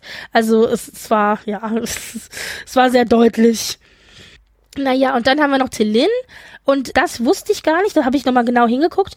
Telin trägt wohl so provisorische Rang, Rangpips. Also normalerweise hast du ja diese runden Clips, die du oben am Hals hast. Ja. Und sie trägt aber so ein längliches. Und das haben wir aber schon wohl in Voyager an den ehemaligen Marquis-Mitgliedern gesehen. Denn diese Clips sagen aus, dass du Crewmitglied bei Starfleet bist und in Starfleet dienst, aber dass du ursprünglich keine Original Starfleet-Ausbildung gemacht hast. Und das ist mir ehrlich gesagt bei Voyager nie aufgefallen. So genau habe ich da nie hingeguckt. Aber dadurch, dass Telin das jetzt trug, äh, fand ich das wirklich interessant, dass da wirklich auch so ein Unterschied gemacht wird. Also du bist bei Starfleet angestellt, aber es wird, also du wirst ja quasi geschandt, ja. Es wird gezeigt, du hast keine Starfleet-Ausbildung gemacht, weil ich denke mir halt, in dem Moment, in dem du auf diesem Posten arbeitest, sollte das eigentlich keine Rolle mehr spielen, wo du deine Ausbildung gemacht hast, weil du wirst ja offensichtlich als qualifiziert genug angesehen, diesen Posten auszufüllen. Und dann aber noch extra zu markieren, dass du keine Starfleet-Ausbildung hast, das finde ich schon ehrlich gesagt ein bisschen krass. Ja, äh, also das ist was, also, also mir war es aufgefallen, Mhm. ähm, dass Ich habe ähm, ich hab extra nochmal geguckt, was denn jetzt zum Beispiel Nurse Chapel in Strange New Worlds hat. Ob die auch vielleicht so einen Pip trägt. Aber hat, sie hatte keinen. Aber das ist auch eine andere Zeit, in der das spielt. Aber trotzdem, ich fand das schon sehr interessant. Also mir war es aufgefallen, dass es die, die gleichen waren wie in Voyager. Ich habe jetzt aber in dem Moment nicht so große Bedeutung beigemessen. Ja, ich auch nicht, bis ich es dann gelesen habe. Und dann dachte Ja. ich, Moment, willst du mir damit sagen, dass hier im Grunde, eigentlich ist es ja wirklich, ähm, also äh, wie sagt man, Rassismus nicht, wie heißt es denn, wenn du jemanden, eine Minorität, äh, ähm, also herausstellst? Ich habe es gerade vergessen, wie man es nennt. Aber du weißt, was ich meine, ja. Naja, egal. Ah gut, das also das hat, trägt auf jeden Fall Tillin. Und grundsätzlich ist es aber so, wir haben es schon, ich habe schon gesagt, ich fand ja das Finale nicht ganz so erquickend, wie ich es mir gehofft hatte. Was aber interessant war, war, wir haben ein Finale bekommen, in der wieder das große Besteck rausgeholt wurde, weil du hattest ja wieder einen großen Kampf. Äh, jedes Mal ist die Cerritos am Ende von so einer Staffel echt am, am Ende. Jedes Mal muss sie komplett neu äh, äh, wieder aufgebaut werden, auch in diesem Fall jetzt wieder. Ich meine, jetzt hat sie ja noch nicht mal einen Warpkern, ja, muss sie wahrscheinlich abgeschleppt werden.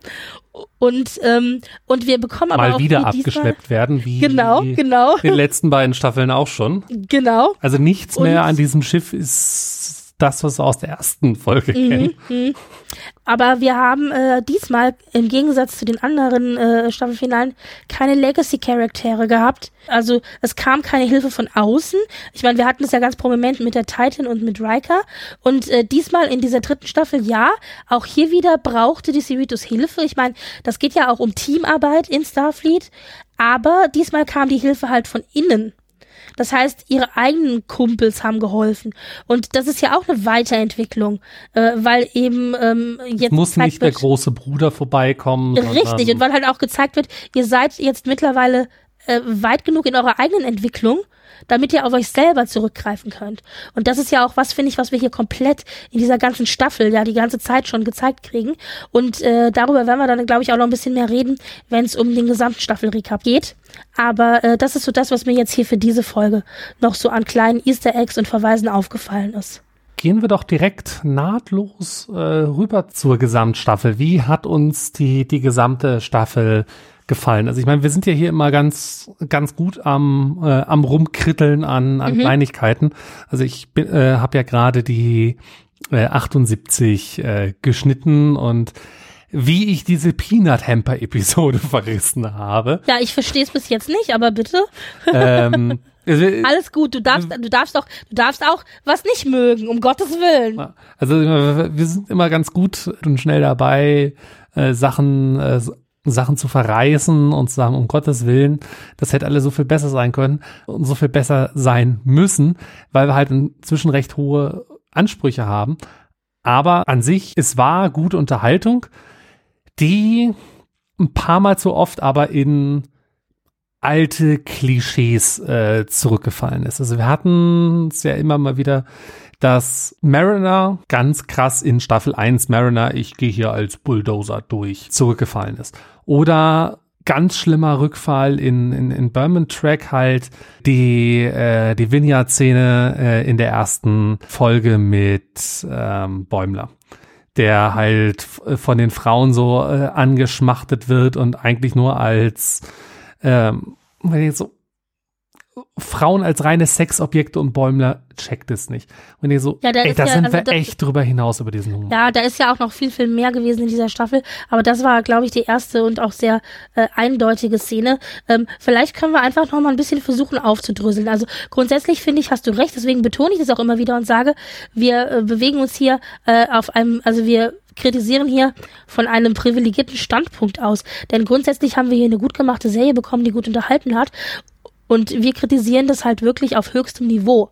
Ja, ähm, aber das tatsächlich auch, und du hast es auch schon gesagt, das stimmt auch, weil wir eben teilweise auch Besseres gewohnt sind. Das heißt, wir wissen, dass dieses Team auch Besseres bringen kann. Und deswegen erwarten wir das auch. Ich finde, dann ist es auch nicht zu viel erwartet, weil wir gesehen haben, dass es geht.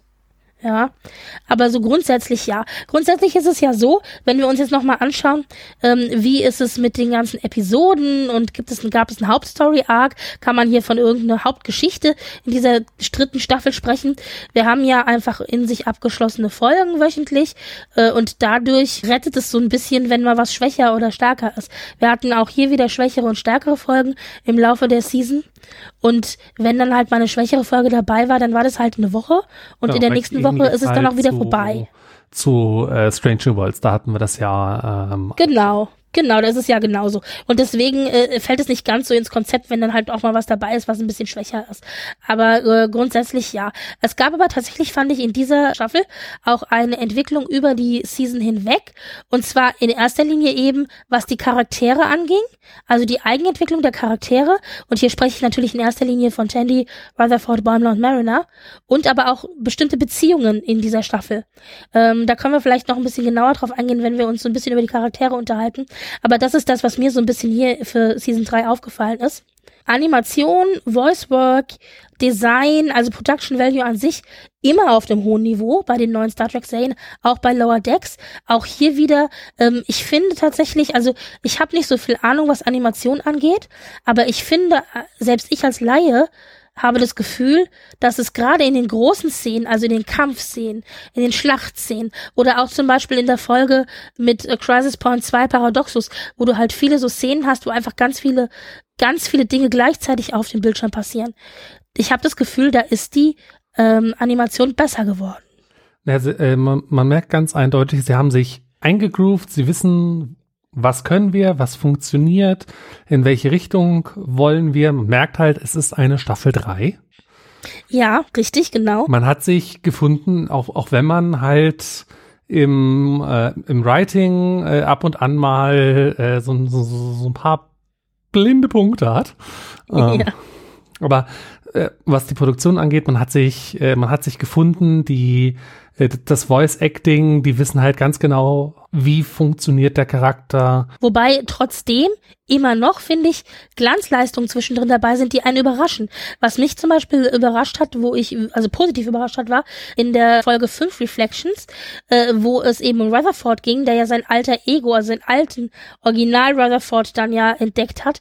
Das hat ja auch Eugene Cordero gesprochen. Das ist ja also der gleiche Sprecher, der ja auch den, ich sag jetzt, normalen äh, Rutherford spricht.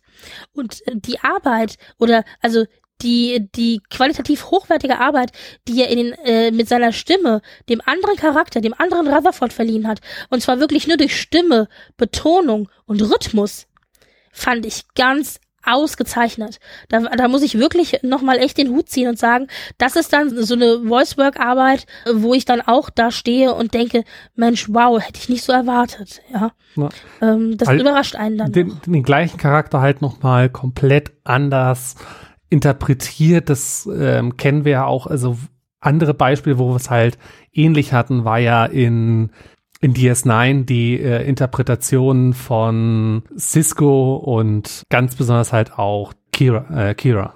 Äh, das Mhm, hat ja Nana Visitor hat ja zwei so komplett Du meinst Spiegeluniversum Ja. und äh, ja, ja. und, und, und die Prime Universe äh, Kira. Ja. Es ist Wahnsinn gewesen. Aber da kannst du auch halt deine Schauspielmuskeln ein bisschen äh, ja spielen lassen, sonst hast du ja vielleicht äh, doch einen äh, enger gesteckten Rahmen, in dem du dich bewegst, genau. Ja, aber das ist mir in diese Folge, also diese diese äh, Staffel tatsächlich aufgefallen und was mir tatsächlich auch aufgefallen ist, ist, dass gerade jetzt und du sagst es, wir sind in einer Staffel drei, dass immer mehr auf sich selber zurück Bezug genommen wird.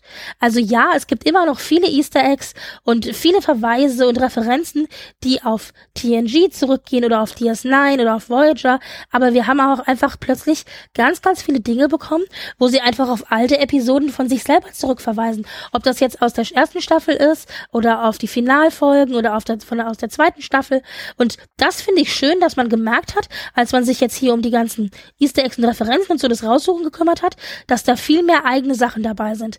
Was ja bedeutet, dass sie einfach selber für sich eine Basis etabliert haben, mit der man arbeiten kann. Denn wenn ein Lower Decks tatsächlich nur eine Ansammlung von Easter Eggs und, und äh, Referenzen an andere Serien wäre, dann würde das nicht äh, länger existieren. Das bedeutet schon, dass Lower Decks hier eigene Geschichten erzählen kann. Und das ist, das ist das Gute. Na, dadurch läuft es halt nicht so schnell tot, weil sonst hat man mal jeden Witz auf alles irgendwann gemacht und dann hat man zum dritten Mal die Makroviren und oh, by the way, das möchte ich sehen. Eine Referenz auf die Makroviren aus Macrocosm von Voyager in Lower Decks. Mit einem absoluten Bäumler äh, Fanboy-Moment für irgendein äh, Crewmitglied der Voyager. ja, also äh, ihr habt es gehört, Lower Decks Leute. Äh, wir haben da noch so ein paar Ideen. Ja. Genau.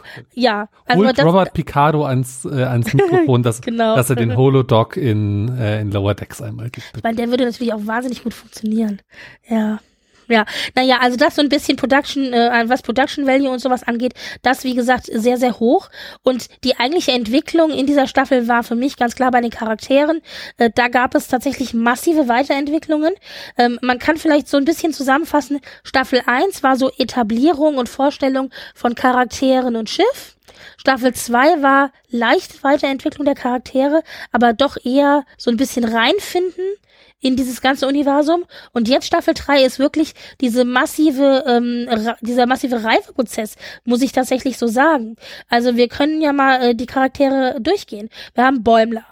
Bäumler macht, ähm, hat ja ganz am Anfang in der zweiten Episode ähm, The Least Dangerous Game, da ähm, äh, nimmt er ja so diese Ja, ich sage Ja zu allem Attitüde an ja, was ihm ja, äh, ja auch manchmal Schwierigkeiten bringt, aber im Großen und Ganzen dazu führt, dass er eben unerwartet positive Gelegenheiten bekommt und äh, auch ganz viel Networking betreibt, ja. Dann äh, singt er da irgendwie im Chor mit Checks und ist da plötzlich Buddy Buddy mit Checks oder macht er irgendwie beim Springball-Turnier mit und ähm, hat da irgendwie Beziehungen und das tut einem Bäumler, der eigentlich immer sehr, sehr engstirnig und eingleisig konzentriert auf sich und seine Karriere war, finde ich gut, weil es seinen sozialen Horizont einfach öffnet.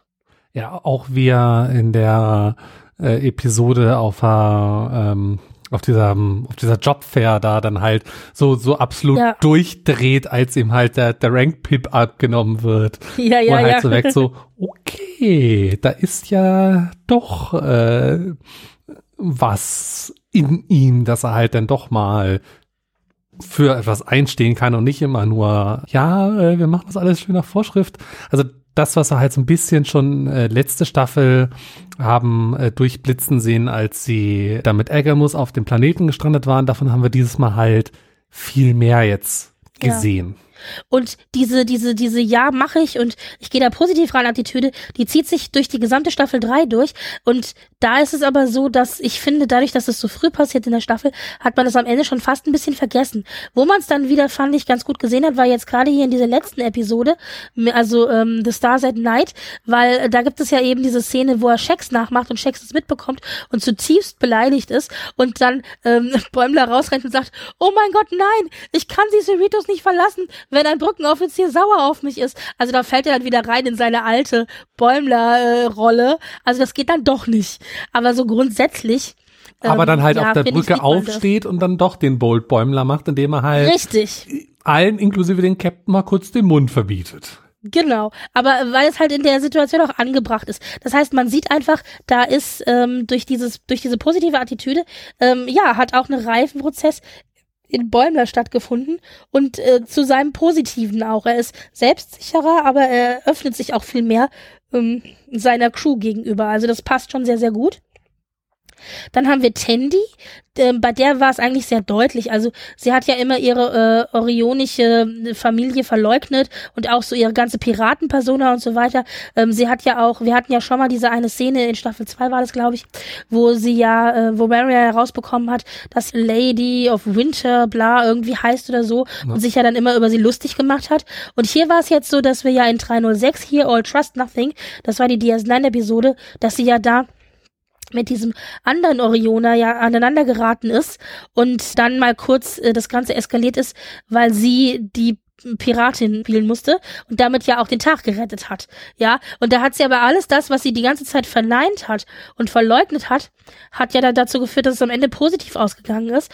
Und das heißt, in dem Moment, in dem sie sich ihrer eigenen Vergangenheit stellt und auch eben den Dingen, die sie nicht so toll findet, in dem Moment bedeutet es für Sie persönlich eine, eine persönliche Entwicklung und ein persönliches Wachstum, das Sie halt einfach weiterbringt. Rutherford haben wir, da hat sich vor allem er dadurch weiterentwickelt, äh, dass er halt sein ja, vorheriges äh, Ich erkannt hat und halt dadurch mehr unterstrichen wird, er ist jetzt eine bessere Version von sich selbst dass er halt für seine äh, Freunde da ist und halt Technik und Engineering ist ihm wichtig, aber er ist nicht mehr der, der Eigenbrötler, äh, der er mal war. Genau, also es ist wie gesagt ganz klassisch auch hier die Auseinandersetzung mit dem eigenen Ich. In Reflections beziehungsweise dann am Ende ja noch bei The Stars at Night, wo er rauskommt, wer eigentlich in Anführungszeichen der Schuldige war an diesem Implantat, aber dass er sich da einfach, dass er mit, mit sich selber da auch ins Reine gekommen ist und dass er eben dieses Implantat auch trägt, auch stolz trägt, wie man jetzt hier bei The Stars at Night am Ende sieht, wo er sagt, ähm, wo er Tandy auch sagt, äh, willst du denn das Implantat überhaupt behalten? Und er dann sagt, ja, ich finde es super, ich entdecke immer noch Funktionen, die mir neu waren, was ich übrigens ganz witzig fand. Und dann hat er ja so Filter drüber gelegt und da ähm, hat man verschiedene Leute gesehen, da hat er so einen Wärmefilter drüber gelegt, die eben warm waren und da war aber eine Person dabei, die gar keine Wärme ausgestrahlt hat, wo ich dachte, oh, ist es vielleicht ein Android oder ist es irgendeine Alien-Rasse, die äh, vielleicht nicht, nicht warmblütig ist oder so. Da dachte ich schon, oh Gott, hoffentlich wird uns hier nicht gleich irgendwie so eine Art Lore äh, vor die Nase gesetzt. Aber solche Dinge, ja. Das heißt also, er will ja dann auch aktiv am Ende sein Implantat behalten, weil er eben sich damit äh, vollständig fühlt. Ja, und dann haben wir Mariner. Mariner ist ja so eine Sache, da hatte ich ja schon drüber gesprochen. Ich meine, ich wiederhole mich jetzt auch, wenn ich das sage. Grundsätzlich hat Mariner, finde ich, in dieser Staffel die größten Entwicklungssprung äh, nach vorne gemacht. Äh, zum einen ist es so, wir haben am Anfang ja gerade in 301 in Grounded ja diese ganz äh, trotzige und rebellische Mariner, die sich ja auch noch mit ihrem Vater anlegt und irgendwie Dinge durch die Gegend schmeißt, wo ich ja schon mal persönlich gesagt hatte, dass ich das out of character finde. Aber das ist eine andere Diskussion. Ähm, das heißt, sie will halt äh, sich Autoritäten nicht beugen und äh, vor allen Dingen auch nicht ihrer Mutter und damit auch nicht Starfleet. Und äh, wird ja dann aber unter Ransoms Mentorschaft gestellt, was wir auch, finde ich, sehr schön, insbesondere in 302, in These Dangerous Games sehen, als sie da in diesem Turm sind, wo sie am Ende ja noch runterspringen und sie ja nicht will, dass Ransom erfährt, dass sie eigentlich gegen seine Befehle gehandelt hat und dann diesen Turm wieder raufrennt. Nur um dann und wieder runterzuspringen? Ja, genau. Aber weil sie halt auch nicht äh, Ransom enttäuschen möchte. Deswegen, das fand ich irgendwie auch nett. Und sie wird dann eben unter seine Mentorschaft gestellt. Offensichtlich scheint es ja auch was zu bringen. Und dann am Ende ist ja eben in 309 eben Trusted Sources dieses unfreiwillige Ausscheiden aus Starfleet. Also sie wird ja mehr oder minder gezwungen. Und dann anschließend aber ihre Rückkehr nach Starfleet, wo sie dann ja auch eben in 310 in The Stars at Night zugibt, ja, ich, ich bin außerhalb von Starfleet nicht gut. Ich, ich möchte in Starfleet dienen. Ich funktioniere da am allerbesten. Und das ist mein Ort und das sind meine Leute. Und äh, hier möchte ich meine Karriere machen. Und dann ihre Mutter ja auch sagt, ach, möchtest du vielleicht auch mal Captain werden? Und sie so, oh, das ist ein anderes Thema, aber ich weiß zumindest, dass ich in Starfleet schon mal richtig bin. Und also ganz viele kleine Schritte eben. Und das heißt, sie hat über diesen Kindergartenkrieg, die sie mit ihrer Mutter geführt hat, dieses zickige, rebellische, was ich wirklich persönlich als sehr kindlich empfunden habe. Darüber hinaus hat sie eben für sich entdeckt, was sie machen möchte. Und vor allen Dingen auch entdeckt, dass sie das nicht immer alles im Alleingang machen kann, sondern dass dazu Teamwork nötig ist. Und sie arbeitet ja dann auch eben mit ihrem eigenen Team zusammen, aber vor allen Dingen zum Beispiel auch die Tatsache, dass sie alle California-Klass-Schiffe gerufen hat und dann nicht eben alleine aufgetaucht ist, um alleine irgendwie jemanden zu verprügeln. Das zeigt ja auch, dass da ihre Denkweise sich einfach geändert hat. Dann müssen wir aber, wenn wir über Mariner reden, auch noch über das schlechteste Plot-Device der, der Staffel reden. Nämlich ja. die Beziehung Mariner und Jennifer. Lass mich einmal tief seufzen. Ich Damit mochte, also ich alles gesagt, oder? Ich schippe sie. Also das Ding ist, ich war ja wirklich begeistert. Ich so, ja, ich schippe die beiden, ich finde die niedlich zusammen. Ich finde, Jennifer hatte auch Potenzial. Ich mag ja zum Beispiel Jennifer oder Jen als einzelne Figur. Wir wissen nicht so viel über sie, aber ich finde das, was wir über sie wissen, finde ich sympathisch. Also ich mag die eigentlich gut leiden, ja. Und deswegen dachte ich mir, ja, die beiden perfekt. Aber erst wurden wir total lange am langen Arm irgendwie festgehalten und die haben uns fast am langen Arm verhungern lassen, weil wir wussten, die beiden sind zusammen. Das wurde, glaube ich, in, in der dritten Folge gesagt.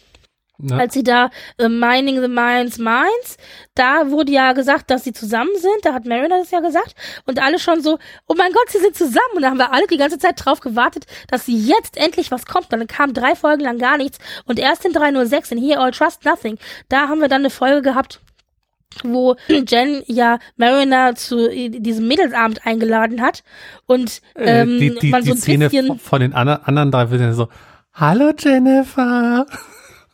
Mhm. Das, war auch so der so. Mm. Ja, aber dann auch einfach, dass es wirklich nett ausgegangen ist, weil Mariner, das ist, das finde ich sowieso für die geilste, den geilsten Ausgang überhaupt, weil Mariner die ja einfach alle mal gefasert hat. Ich meine, es musste ja dann sein. Aber ja, und dann Jen meinte, deswegen liebe ich dich. Und ich so, oh mein Gott, die beiden gehören so zusammen.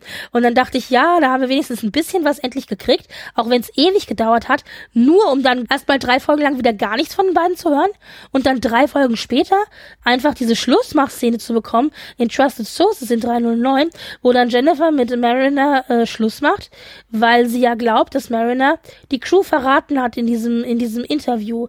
Und sie sich aber auch gar nichts von Mariner irgendwie erklären lässt oder so, sondern einfach gleich Schluss macht wo ich auch gedacht habe, what the fuck, ja, was ist denn das bitte für eine Beziehung? Und dann jetzt in 10 haben wir ja diese kurze Szene, wo Mariner ja dann irgendwie da in die Kantine reinläuft, alle feiern ja und sie läuft halt an Jen vorbei und ignoriert sie komplett, während Jennifer sie ja so ganz schuldbewusst von der Seite aus anschaut. Und ich habe tatsächlich damit gerechnet, dass wir wenigstens noch eine Jen-Szene kriegen nachdem Mariner mit ihrer Mutter und mit Tandy und Rutherford und so weiter gesprochen hat. Und das kam ja dann nicht mehr. Und ich weiß halt nicht, ob das so gemacht wurde jetzt hier, weil Mariner sauer ist auf Jen und sie einfach deswegen ignoriert hat, was ich, es wäre das, was ich persönlich vermutet hätte. Oder aber ob sie sie wirklich einfach nicht gesehen hat, weil sie ist ja wirklich völlig blind an ihr dran, also an, an ihr vorbeigerannt. Und diese ganze Geschichte von Mary und Jen, wie du es gesagt hast, war einfach so unzufriedenstellend, weil du das Gefühl hast, die wurde immer nur als Plot-Device genommen, wenn es halt gerade passte, um die Story irgendwie weiter zu treiben. Ja. Also ja, es war sehr enttäuschend. Alle. Gucken wir mal, was, was da noch kommt, ob da in Staffel 4 dann was kommt äh, oder nicht. Ähm. Na, ich finde, wir verdienen wenigstens noch eine Aussprache. Wenn ihr uns schon so veräppelt, dann doch bitte mit Aussprache am Ende. Ähm, eine Beziehung, die übrigens äh, überraschenderweise sehr gut für mich funktioniert hat, war die zwischen Theana und Shax. Die wurde ja schon die ganze Zeit angeteasert, aber jetzt haben wir sie ja auch bestätigt. Und was ich da aber so spannend fand daran war, ähm, diese Szene auf dem Holodeck, wo ja dann Shax Theana vorwirft, dass sie ja nichts ernst nimmt und dass sie ja noch nicht mal darüber gesprochen hätten, was da passiert ist, als er wieder auferstanden ist. Also, dass sie irgendwie nichts Intimes miteinander besprechen würden. Und dann Theana ja aber auch ihm entgegenkommt und so weiter und dann ihm ja erzählt, wie sie ihren Schwanz verloren hat, etc., etc. Aber das war für mich plötzlich auf einer sehr ernsthaften, seriösen Beziehungsbasis, wo ich gar nicht mit gerechnet hätte. Weil wir, wir befinden uns halt in dieser Haudruff Holodeck-Szene, ja. Und ich dachte so, yeah, Feuer frei. Und, und plötzlich und alles, kommt da so voll die seriöse. Bekommen genau. hatten, war immer nur so, it's naked time. Richtig, Niveau. genau. Und plötzlich haben wir da voll so eine seriöse Beziehungsgeschichte und ich dachte so, wow. Also da hatte plötzlich diese ganze Beziehung zwischen den beiden, hat plötzlich eine Tiefe gekriegt, wo ich dachte, okay, das, das hätte ich jetzt nicht erwartet. Das war zum Beispiel was, was ich sehr positiv empfunden habe für diese Beziehung. Genau. Und ich meine, gut, die Lower Decks Crew untereinander hat natürlich auch über diese Season hinweg näher zueinander gefunden. Ich fand, vor allen Dingen hat man das in Room for Growth gesehen. Das war, Room for Growth, das war die Folge, wenn ich mich nicht täusche, wo sie da durchs Schiff gerobbt sind, gell? Genau. Um die, um die, um die, diese Räume da zu kriegen. Und das hatte so ein bisschen, also dieser gemeinsame Roadtrip, das war ja auch so dieses Zusammenhalten gegen eine andere Schicht. Äh, beziehungsweise das hatten wir auch in äh, 303, Mind the Mainz Mainz, da war es aber dieses Zusammenhalten als Crew gegen eine andere Schiffscrew. Ja, was ja am Ende sich dann herausgestellt hat, ist ein bisschen blöd gedacht, aber da sind die beiden so, da sind sie so zusammengerückt als Einheit. Und ähm, ähnliches hatten wir auch mit Freeman und ihrer Crew. Denn äh, da gab es ja diese Szene mit Freeman und den Ingenieuren auch in Room of Growth, wo diese ja in dieses Spa geschickt hat, wo man dann am Ende halt einfach als Moral feststellen kann, man kann Leute nicht zu ihrem Glück zwingen und mein Glück ist nicht automatisch auch das gleiche Glück wie von anderen. Das heißt, während Marion, während Freeman dachte, sie tut ihren Ingenieuren mit dem Spa was Gutes, fühlten die sich halt unter Druck gesetzt. Ja, und aber auch da finde ich ist die Beziehung zwischen Mariner, äh, zwischen äh, Freeman und ihrer Crew irgendwie so ein bisschen auch gewachsen, ja. Und ich meine, klar, die Beziehung zwischen Mariner und ihrer Mutter, die ja sowieso grundsätzlich immer schon kompliziert war, die ist natürlich absolut vorangeschritten in ihrer Entwicklung. Alleine schon deshalb, weil wir ja am Ende in 3.10 diese Szene haben, wo Mariner ihre Mutter ja auch vergibt und sagt, ja, es war immer schwierig, auch von wann ich mich halt auch angestellt habe und die es nicht einfach gemacht habe. Aber äh, ab sofort sieht es dann hoffentlich ein bisschen anders aus. Und dann holt sie sich da freiwillig wieder Ransom als Mentor. Und da weiß ich nicht so genau, ob sie das macht, weil sie Ransom einfach geil findet oder weil sie ihn ärgern will. Weil der kriegt ja echt die Krise und meint, oh mein Gott, nicht schon wieder. Ja, also man hat das Gefühl, die ursprüngliche Strafe für Mariner ist eigentlich in Wirklichkeit eine Strafe für, für Ransom. Ja, aber ähm, also ich glaube, ähm, Mariner hat das gemacht, weil sie halt gemerkt hat, so, hey, der Typ kann mir die, die Ecken, die ich habe, ganz gut abfeilen, auch weil er halt dabei nicht immer bei The Book vorgeht. Ja, vielleicht, ja. Also es scheint ja offensichtlich doch ein Respekt da zu sein äh, von Baroness Seite. Das, das fand ich irgendwie auch sehr sympathisch. Und äh, deswegen auch da, ja, also ein, ein wahnsinniger Entwicklungsfortschritt. Und äh, wie gesagt, Mariner, die eben auch feststellt, sie ist kein Solo-Act, sondern sie ist ein Team mit der Crew, mit ihrer Mutter, mit ihren Kameraden und nur als Team funktioniert das. Das wurde jetzt auch bewiesen nochmal durch diesen ganzen Plot in 3.10, wo ja eben auch die California Class als Team gewonnen hat und eben nicht alleine. Ja, also das, äh, das wird hier sehr, sehr schön auch gezeigt. Für mich war tatsächlich Mariner ein bisschen out of character, weil so diese Mariner, die wir am Anfang bekommen haben von Staffel 3, äh, gerade in, in äh, Grounded, wo sie ja diesen Tobsuchtsanfall hat mit ihrem Vater, das ist für mich, da ist sie viel zu kindlich dargestellt das ist die Mariner, die wir aus der ersten Staffel kennen, aber nicht aus der dritten Staffel. Anfang der dritten Staffel hat Mariner auch schon einen gewissen Reifeprozess durchlaufen und der wird hier irgendwie, finde ich, komplett vergessen. Stattdessen wird sie eben so als trotziges Kind dargestellt und ich finde, das ist sie nicht. Ja, sie macht eine Entwicklung durch, aber wie sie am Anfang hier etabliert wird in Staffel 3, das gefällt mir überhaupt nicht. Und das wird natürlich aber gemacht, damit eben der Kontrast noch größer ist zu der reiferen Mariner, die wir dann eben in 3.10 bekommen.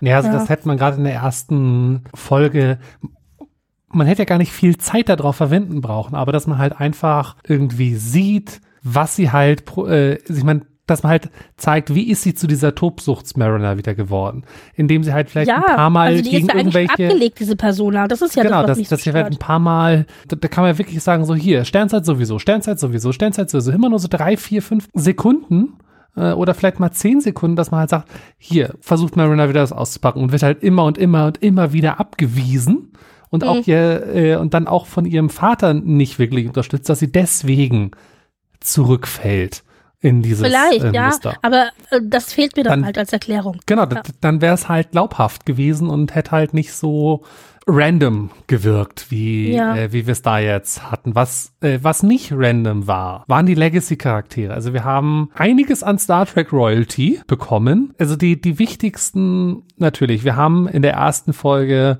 James Crumble, äh, der äh, Cochrane dann jetzt im dritten Installment hatte. Also nach äh, First Contact und Broken Bone Enterprise äh, hat er jetzt den Cochrane auch in Lower Decks gegeben. Dann hatten wir natürlich in der DS9-Episode äh, Nana Visitor und Armin Schimmerman als Kira und Quark. Ja. Bitte mehr Inklusive davon. der Szene von, von Ja. äh, Armin Schimmermann, genau, beziehungsweise für äh, ähm, äh, Quark. Ja.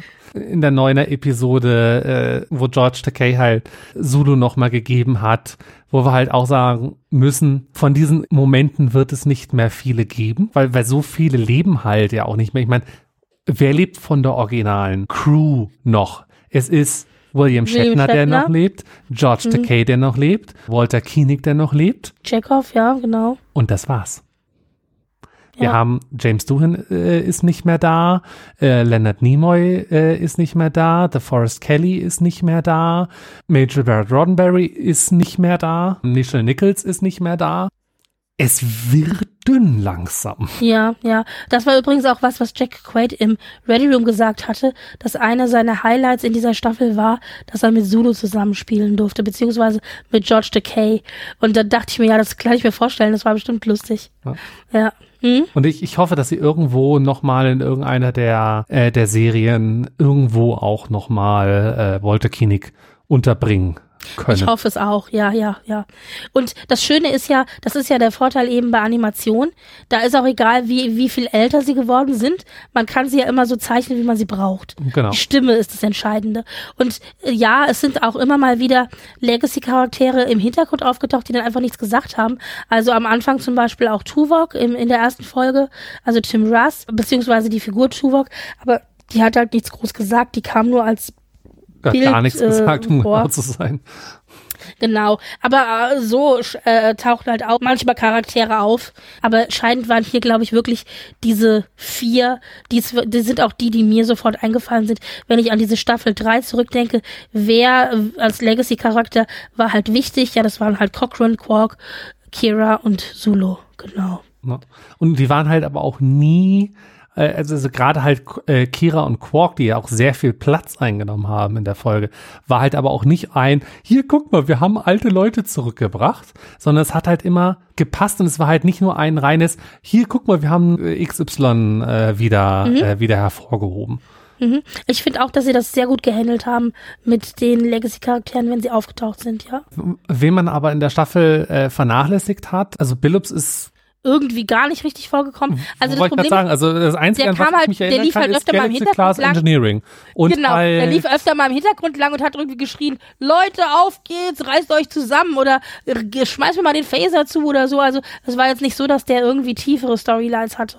Genau. Äh, der, na, doch, in der zweiten Folge äh, ist er fast draufgegangen. Also man merkt, er ist ein Ingenieur und kein Diplomat. ja, aber er war auch, er ist nicht nur fast draufgegangen, er war auch völlig out of character, weil er ja plötzlich irgendwie so Oh, total begeistert war von den halbnackten Frauen, genau. Ja. Das war auch, ja, also irgendwie ganz komisch.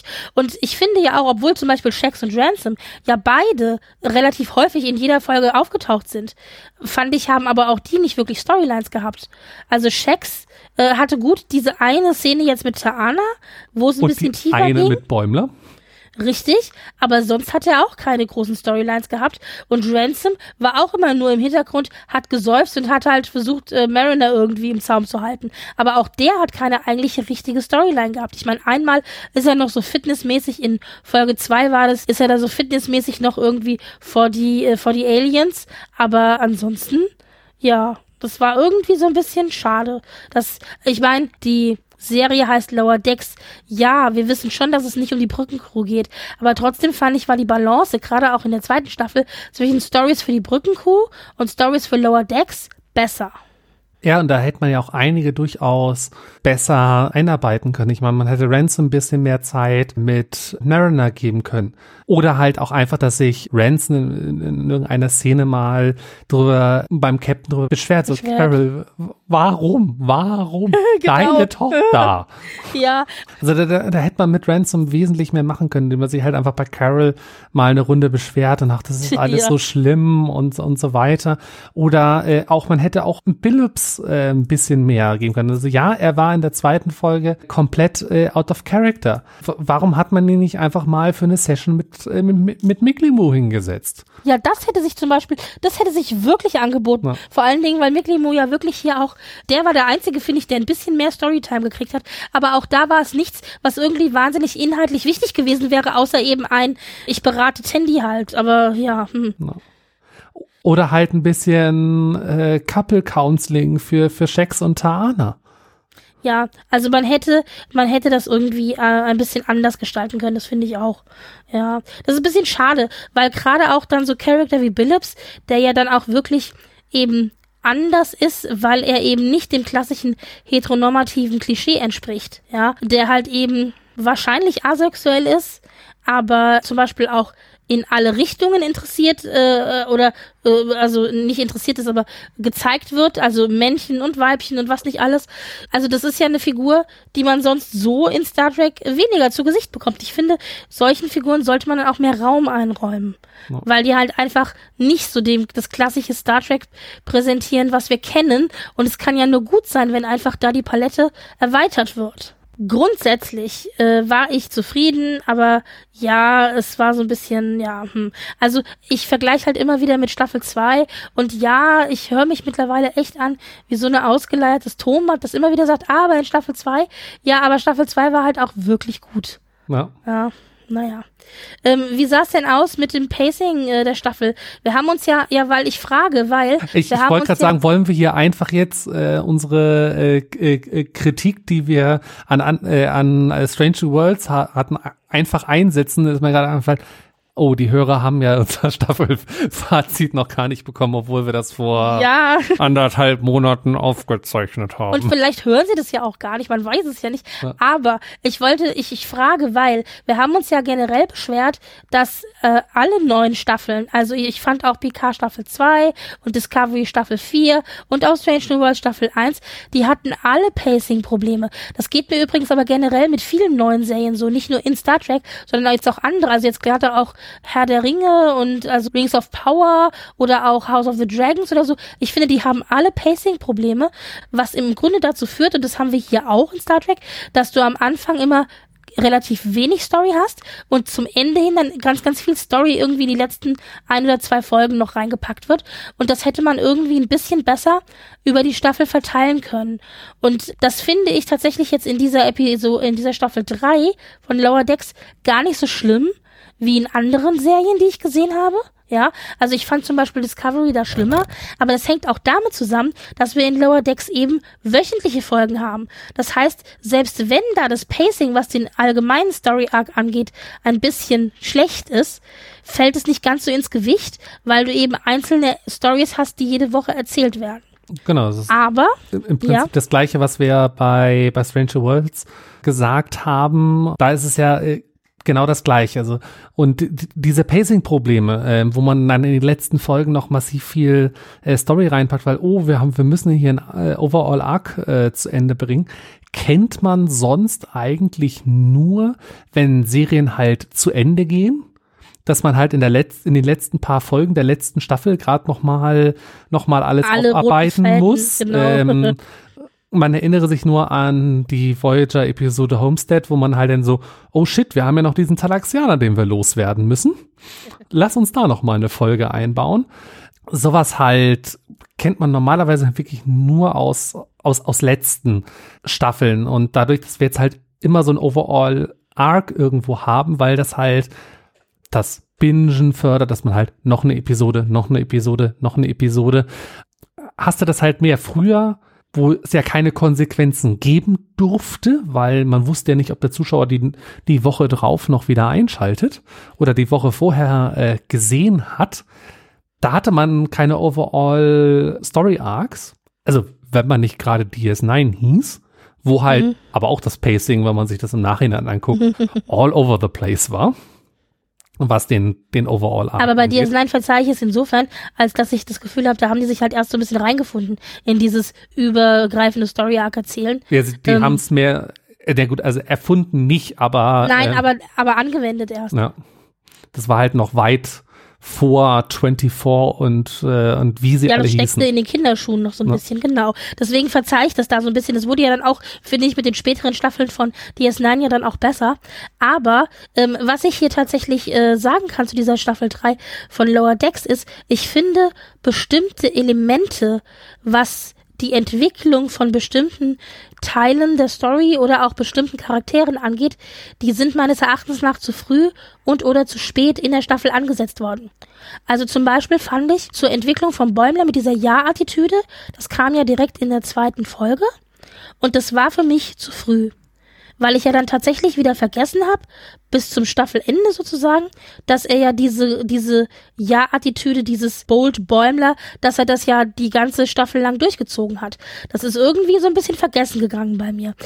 Auf der anderen Seite fand ich zum Beispiel, dass die Folgen, in der es um die Entwicklung von Rutherford und Tandy ging, nämlich eben Tandy die sechste Folge, äh, die, die DS9-Folge und äh, Bäumler die fünfte Nothing. Folge, genau die fünfte Folge Refle- Reflections, dass die genau richtig in der Mitte saßen, damit man tatsächlich für die restlichen vier Folgen oder eben fünf Folgen noch eine ne richtige Entwicklung des Charakters sehen konnte.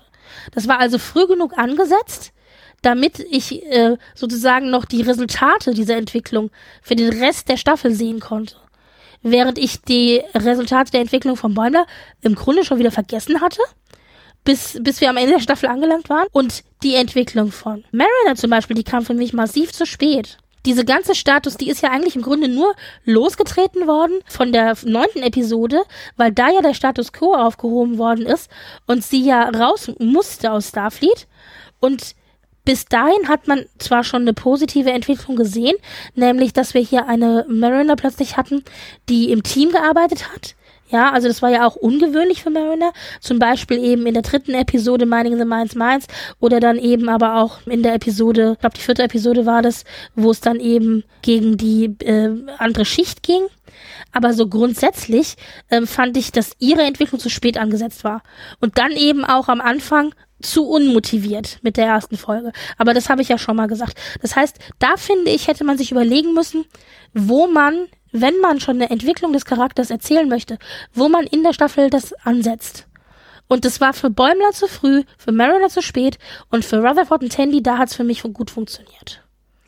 Ja, und äh, also man hätte auch gerade diese Mariner verlässt das Schiff, hätte man ja auch einfach ein bisschen umstrukturieren können, weil man hätte beispielsweise ihren Abschied vorziehen können, dass danach dann, weil ich meine, sie musste nicht in der Peanut Hamper Episode sein. Die hätte man noch dazwischen schieben können. Mhm. Oh, ähm, Du hast ja auch gesagt, zum Beispiel, die Peanut Hamper Episode war für dich zu spät in der Staffel. Ja. Also d- man hätte einiges ein bisschen anders äh, anordnen äh, können, dass dann halt ein bisschen, ja, Geschmeidiger. genau, dass es ein bisschen äh, geschmeidiger ist. Also äh, beispielsweise ähm, die, die, die Crisis Point Episode. Muss Mariner da drin?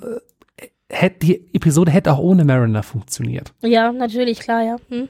Und Wobei, wobei, äh, das ein bisschen schwierig ist, das hätte sie, aber es ist ein bisschen schwierig insofern, als das ja die erste, es ist ja eine, ein, ein Sequel zu der ersten Crisis Point Episode und da war ja Mariner die Hauptfigur. ja, aber dann, Deswegen, äh, Aber Man, man hätte eine, äh, eine, eine lustige kleine äh, äh, Com-Szene äh, einbauen können, wo Mariner sagt, ah, ich würde das so gerne Ja. mit euch spielen, aber ich wünsche euch viel Spaß, irgendwie sowas. Ja, ja. Und, und dann äh, hätte man halt hier Hans damit äh, reinnehmen können, unseren Handtuch-Guy. ja, also man hätte es auf jeden Fall auch lösen können, genau, Ja. richtig.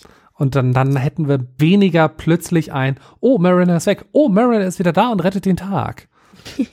Ich frage mich ganz ehrlich, ich weiß, es ist jetzt, da mögen mich jetzt vielleicht einige Lower Decks Fans nicht für hassen, aber wofür haben wir die Folge 303 Mining the Minds Minds und 308 Crisis Point 2 Paradoxus überhaupt bekommen? Gut, ich lasse noch mit mir streiten, dass man sagen kann, in der 303 wird so ein bisschen so die Hauptgewichtung auf Teamwork gelegt, dass man da noch ein bisschen vielleicht gezeigt bekommt, dass Mary jetzt eben nicht mehr so diese Alleingänge macht, sondern tatsächlich sich auf ihr Team verlässt. Das lasse ich mir noch gefallen, wenn man sagt, dafür wäre die Folge wichtig gewesen.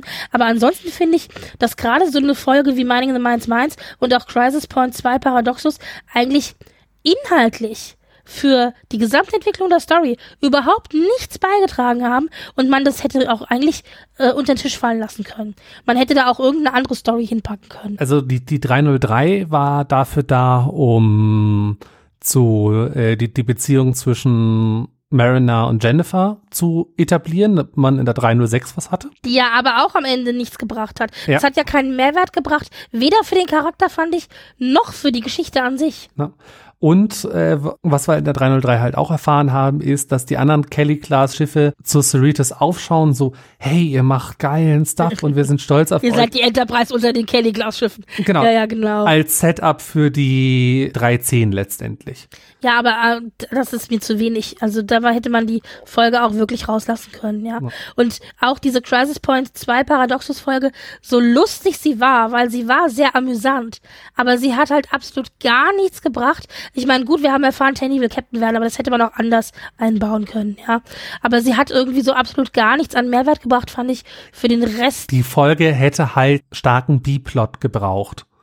Und der B-Plot war halt in dem Fall Bäumler, der äh, über den Tod von seinem Transporterklon nicht hinwegkommt. Dadurch haben wir halt noch eine Storyline in, in der gleichen Holomatrix gehabt. Und da hätten wir halt eine Storyline außerhalb des, des Holodecks für gebraucht.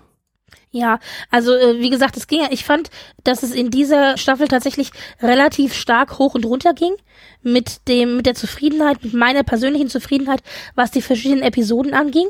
Ich meine, ich habe es schon gesagt, ich war grundsätzlich gut unterhalten, aber ich fand gerade in dieser Staffel waren die Schwankungen zwischen guter Folge und weniger guter Folge, weil schlechte Folge kann man nicht sagen, aber guter Folge und weniger guter Folge waren für mich viel größer als zum Beispiel in Staffel 1 oder Staffel 2. Ich weiß nicht, ich habe das Gefühl, ich gehe da übermäßig kritisch dran, aber das, das eigentlich mache ich das gar nicht. Ich bin Es nicht weniger kritisch, als ich das auch in zwei oder eins gewesen bin. Es, es, es gab halt ein paar Lowlights, die super herausgestanden sind. Also wir hatten das erste Episode, diese ganze Vineyard-Szene, wo wir da Ja, also was jetzt so Humor und sowas anging, genau, Ja. das stimmt schon. und ja. äh, wir haben ja damals in der ersten Folge äh, schon drüber geredet. Diese Vineyard-Szene, da hätte man so viel mehr rausholen können, indem man halt also wenn man es halt schon machen will, dass äh, Bäumler obsessed damit ist, irgendwie, hey, äh, wir, wir müssen Captain äh, äh, Freeman da rausholen und das alles, dass er nichts anderes mitkriegt. Also diese Szene wäre wesentlich weniger schlimm gewesen, wenn er nicht nur von Frauen, sondern auch von Männern angebaggert worden wäre. Zum Beispiel. Von genau. mir aus auch von irgendeinem Androiden. Ja, ja. Aber das halt nicht, das, also das, was mich halt an dieser Staffel ganz generell aufgeregt hat, und das war auch in dieser Szene so, das war, dass ich das Gefühl hatte, dass hier alte Klischees, alte, müde Klischees auf Flachnitz, Flachwitzniveau, auf Pinela-Humorniveau einfach ähm, Hat genommen Schröder worden Mario sind Bart Niveau halt. ja genommen worden sind, um das irgendwie dann über die Spitze zu treiben und da irgendwie so hahaha war lustig Witz zu machen. Dazu gehörte dazu, keine Ahnung, dass die Leute nackt durch die Gegend gerannt sind. Dazu gehörte eben dieses klassische Ausspielen von männlich gegen weiblich dazu, aber auch so dieses angeschmachte jetzt mit Bäumler. Dazu gehörten äh, einfach auch Witze dazu, wo ich gedacht habe, Leute, musste das jetzt sein? Ja, also es war nicht witzig. Ähm, es wurden halt immer die tief, am tiefsten hängenden Früchte wurden dann auch genommen. Und da habe ich ja schon mal gesagt, dass ich das Gefühl habe, also dass ich mich frage, ob sich da im Writer Room was an der Zusammensetzung geändert hat, weil einfach ich das Gefühl zwischendurch hatte, dass dieser ganze Writers Room aus 14-jährigen Jungs besteht, die irgendwie, weißt du, so hihihi, da läuft eine nackte Frau, hihihi, da ist irgendwie so. Also es war irgendwie alles so ein bisschen so, ja, ich weiß auch nicht. Pipi Also, Kaka das war sehr-. Ja, das war genau, es war halt wie gesagt Flachwitzniveau, Penela Humorniveau und das ist das, das fand ich das fand ich schade, dass wir mal einen Witz haben, der auf diesem Level läuft. Das ist okay. Ja, das hatten wir auch schon in Staffel 1 und Staffel 2, aber dass es halt ständig hier in dieser in dieser Staffel so war, das hat mich gestört und dazu gehörte gehörte aber auch eben dieses Ausreizen von Klischees, die heute eigentlich von denen ich gedacht hätte, dass wir die eigentlich schon los sind. Wie jetzt eben in dieser Bäumler-Szene, ja. Ich meine, wir hatten es auch noch in diversen anderen Szenen und, und wir haben es ja eben auch schon anders in Staffel 2 gesehen. Und deswegen ist es halt so schade, dass da jetzt irgendwie so äh, in so alte Muster zurückgefallen wird, ja. Und es hätte ja auch gar nicht so viel gebraucht, um das aufzubrechen.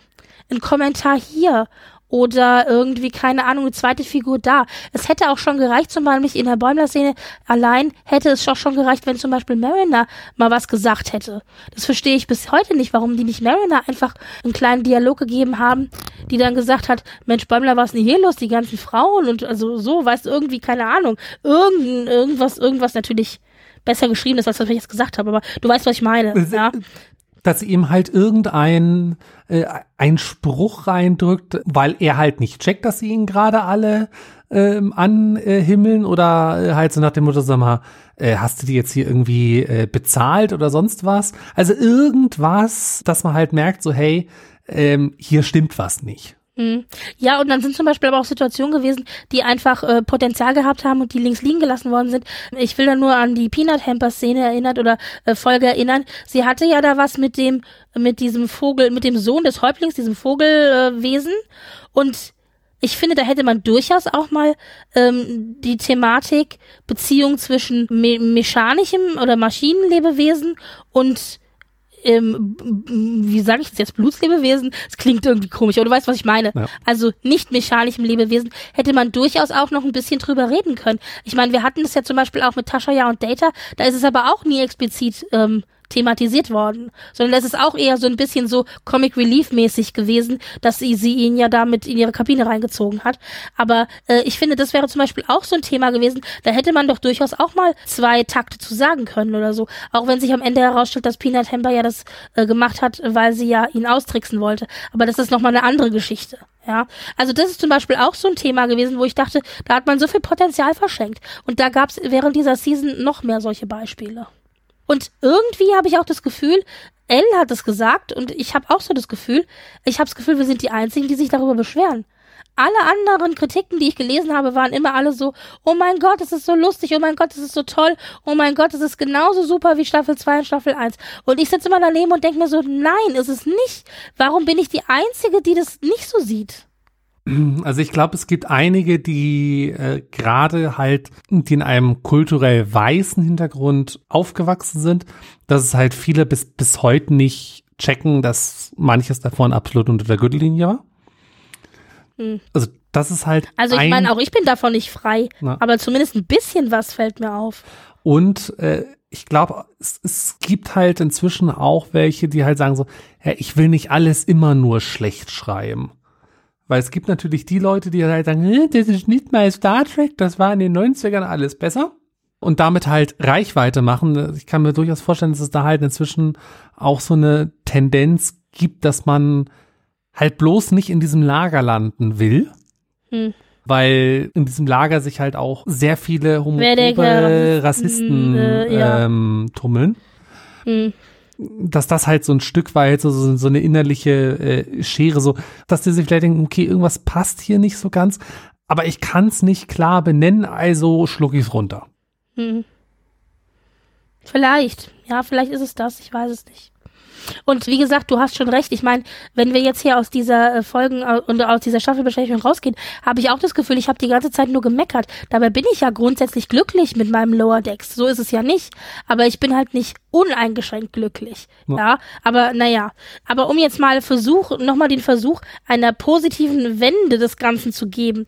Welche Folgen fandest du denn jetzt hier in der Staffel 3 für dich welche, die für dich positiv rausgestochen sind, wo du sagst, das war was, es hat mir richtig viel Spaß gemacht, da hätte ich Bock drauf, ich hoffe, das kommt nochmal oder es war besonders gut oder wie auch immer? Also wir müssen auf jeden Fall nochmal äh, auf DS9 vorbeischauen. Aber mit Schimmerman muss auf jeden Fall nochmal die Zähne auspacken. Mhm. Davon hätte ich gerne mehr. Äh, mhm. Dann, gerade bei dieser Quark-Szene, da, da kann man halt auch wunderbar auch nochmal sagen, hey, hier, wie wär's, Jeffrey, du hast doch bestimmt deine Zähne als von Brunt auch noch irgendwo rumliegen. ja. Weil Jeffrey Combs möchte ich einfach nochmal als mhm. Brunt von der FCA äh, sehen. Das ist Würde einfach sich auch Potenzial. echt anbieten. Ja, ja, ja. Gerade weil man dann halt auch die, äh, die, die Chance hat, äh, vielleicht dann irgendwann auch nochmal das Thema äh, Nock zu, zu adressieren irgendwo. Zum Beispiel, das wäre ja auch sowas, genau, ja, ja, ja. Ich finde, Jake könnte zum Beispiel auch mal wieder auftauchen. Der, also das bietet. Und was ist mit Begier? der bietet sich doch auch an. Und also, Und ja, Garak. naja. Garak natürlich sowieso. Ja. Ich gucke einfach eine komplette Lower Deck Staffel nur mit Garak. Da bin ich, äh, ich liebe Garak ja so sehr. Ja. Aber es sind so viele Dinge, die sich anbieten würden und ich verstehe halt nicht, warum das nicht ausgenutzt wird. Aber ich meine, gut, wir haben eine Staffel 4, es müssen noch ein paar Legacy-Charaktere übrig bleiben, die wir in die Staffel 4 stecken können. Also dann äh, haben wir sie ja jetzt schon mal aufgezählt. Ich hoffe also inständig, dass da was gemacht wird. Aber äh, das kann Und ich vor nur allem die Voyager unterschreiben. Crew ist auch noch da. Also ich meine, wir hatten Ja, Tom Paris natürlich. schon. Was ist mit Harry Kim? Äh, ja. Was ist mit dem Holodoc? Was ist mit Belana? Das sind alles so ungeklärte Schicksale. Mhm. Ich glaube, die Voyager Crew wird so ein bisschen für Prodigy äh, jetzt vereinnahmt. Aber so grundsätzlich hast du recht, ja. Also äh, kann man halt noch was machen. Oder wie, wie ging's mit, äh, mit Ichab äh, weiter? Ich meine, der lebt zu Lower Decks Zeiten ja auch noch. Da könnte Ja. man halt auch noch was machen. Man könnte auch Jerry Ryan halt mal kurz ein bisschen zeichnen. Mhm. Also es gibt eine ganze Menge. Und das aber auch, ähm, will ich nochmal unter, unterstreichen, was du auch gesagt hast, also die DS9-Episode 306 hier All Trust Nothing war für mich auch ein absolutes Highlight in dieser Staffel. Alleine schon deswegen, weil ich halt DS9 so gerne mag. Aber weil es mir, es hat mir also natürlich deswegen sehr gut gefallen, sehr viel Retro-Feeling und so weiter. Aber ich fand halt, was in dieser Folge auch absolut grandios gelungen war, die Balance zwischen der Lower Decks Storyline für die Lower Decker Leute und zwischen der Storyline für die Legacy-Charaktere. Das heißt, da war es eben nicht so, dass die Legacy-Charaktere einfach die Storyline äh, komplett an sich gerissen hätten, sondern es hat wunderbar funktioniert, hier eben eigentlich sich auf die Lower-Decker-Leute zu konzentrieren und man hat nebenbei eben noch zusätzlich die Legacy-Charaktere gehabt. Und das hat halt in dieser Folge ganz wunderbar funktioniert. Und dann kam natürlich für mich persönlich noch viel Nostalgie dazu, ist klar. Aber auch äh, diese Dynamik, die, ich meine, Mariner kennt ja offenbar jeden. Na, sie hat ja auf äh, DS9 gedient, das weiß ich. Genau. Und wo ich denke so, okay, sie war auf DS9. Da muss es was mit Garak geben. Ja, also mit Garak auf jeden Fall. Wir wissen ja, sie hatte ja das Hologramm von Quark äh, auf dem Körper von Kira. Also da ist ja offensichtlich, ein bisschen was hatte sie schon in der Hand, aber da gibt's bestimmt noch mehr, genau. Na. Ja, und also das war für mich eine Folge, die sehr positiv herausgestochen ist. Eine Folge, die ich tatsächlich auch sehr gerne mochte, war die Peanut Hamper Folge. Das war die 307, a Mathematically Perfect Redemption. Das ist eine Folge, die liebt man oder die hasst man. Ich kann auch durchaus verstehen, wenn Leute sagen, sie sind davon nicht so begeistert. Ich persönlich fand sie ganz großartig. Schon allein deswegen, weil sich hier Star Trek mal wieder getraut hat, klassischerweise out of the box zu denken. Also außerhalb des starren Korsetts, das es sonst trägt, wurde hier einfach mal eine Geschichte aus einer anderen Perspektive mit einer anderen Figur erzählt. Und ob man jetzt Peanut Hamper mag oder nicht, das ist eine andere Geschichte. Aber grundsätzlich äh, hat mir das halt so gut gefallen, dass wir hier einfach eine komplett andere Perspektive hatten und das dann aber auch markiert wurde mit so Sachen wie eine etwas abgewandelte Intro-Melodie, ein komplett anderes Intro. Also da wurde einfach mal wirklich ein komplett anderer Weg gegangen. Und das hat mir richtig, richtig gut gefallen. Und, oder was man vielleicht auch machen könnte, wenn man noch mal so eine experimentelle äh, Folge, wir hatten das ja in, äh, in Waydu, in der 209, wo wir äh, ein vulkanisches Schiff hatten und äh, Klingonenschiff und natürlich am besten die finale Szene, wo einfach nur Borg-Drohnen in ihren Alkoven stehen. Ähm, Genau, genau. Aber auch das eben so eine experimentelle Geschichte, die man in anderen Serien so vielleicht nicht gesehen hätte. Ja. Genau. Einfach die Cardis noch ein bisschen mit reinbringen. Ja, und ich meine, gut, jetzt ist ja Tillin ist ja aufgetaucht zum Ende der der ähm, der Staffel hin. Also, weil wir ja, weil du ja gerade auf Veydu eben verwiesen hast, ähm, vielleicht wenn wir da noch ein bisschen was zu sehen bekommen in Staffel 4. Also, ich finde, wir könnten auch durchaus Wie gerne ging's mit zurückgehen, dem klingonischen zurückgehen zu den anderen Lower Deckern. weiter, genau. der äh, Captain ist? Ja, es gibt, es gibt genug zu erzählen. Aber ich finde, eine experimentierfreudige Folge pro Staffel können sie sich gerne leisten. Also lieber dann so eine Peanut Hamper Episode, wo einfach mal experimentiert wird und geguckt wird, können wir das so machen, als eine Crisis Point 2 Paradoxus Folge. Sorry, aber ja. Ja, also äh, Crisis Point 3 kriegen wir dann erst wieder in Staffel 5.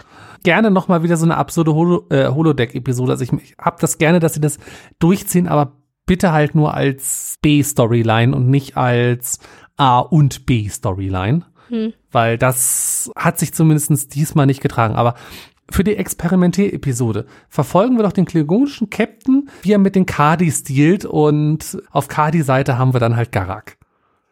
Das, das wäre doch was Schönes. Zum Beispiel, genau. Also wir haben genug Vorschläge. ähm, ich fand, grundsätzlich äh, hatten wir einen starken Beginn dieser Staffel.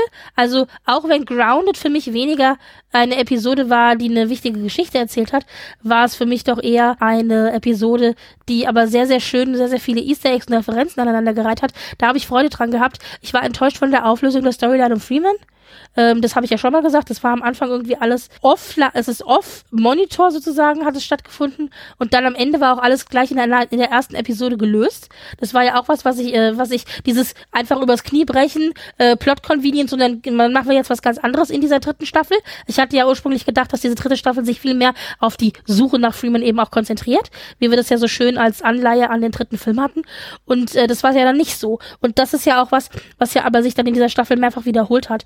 Eben auch jetzt zum Beispiel mit der Storyline von Mariner in der zehnten Episode, die ja, die war zwar nicht off-screen, weil wir haben eine kurze Episode, also eine kurze Szene von ihr und Petra ja dann zusammen gehabt, aber sie war auch nicht wirklich ähm, zufriedenstellend aufgelöst, sondern es war alles übers Knie gebrochen und zack, am Ende der Staffel war der Status Quo dann wieder hergestellt. Darum ging es ja in erster Linie auch. Genauso wie, und, die, äh, genauso wie das Rutherford-Reveal. Ja, ja. Naja, aber trotzdem fand ich, dass wir mit dieser ersten Folge doch einen relativ guten Einstieg hatten in die Staffel. Die hat mir ganz gut gefallen. Und ich finde auch, dass wir mit der letzten Episode hier einen, einen Ausklang von der Staffel haben, die okay ist, aber tendenziell halt doch ein bisschen schwächer. Gucken wir mal, was in Staffel 4 nächsten Sommer passiert. Äh, aufgenommen. Es sind wieder zehn Episoden genehmigt, genau sind wir mal, sind wir mal gespannt. Dann war's das, oder? Also ich glaube, grundsätzlich kann man zusammenfassend sagen, wir mochten die Staffel an sich generell, aber hatten trotzdem hier und da Probleme mit der einen oder anderen Geschichte, oder? Genau. Kann man so vielleicht die, zusammenfassen? Genau, die, die Episode hat ein paar Kratzer im Black. genau. Wenn ihr da draußen eine andere äh, Meinung habt, äh, haut uns gerne äh, an at Trackasm auf äh, Twitter. Und ansonsten Danke fürs Zuhören und bis zum nächsten Mal. Bis dann. Ciao. Ciao.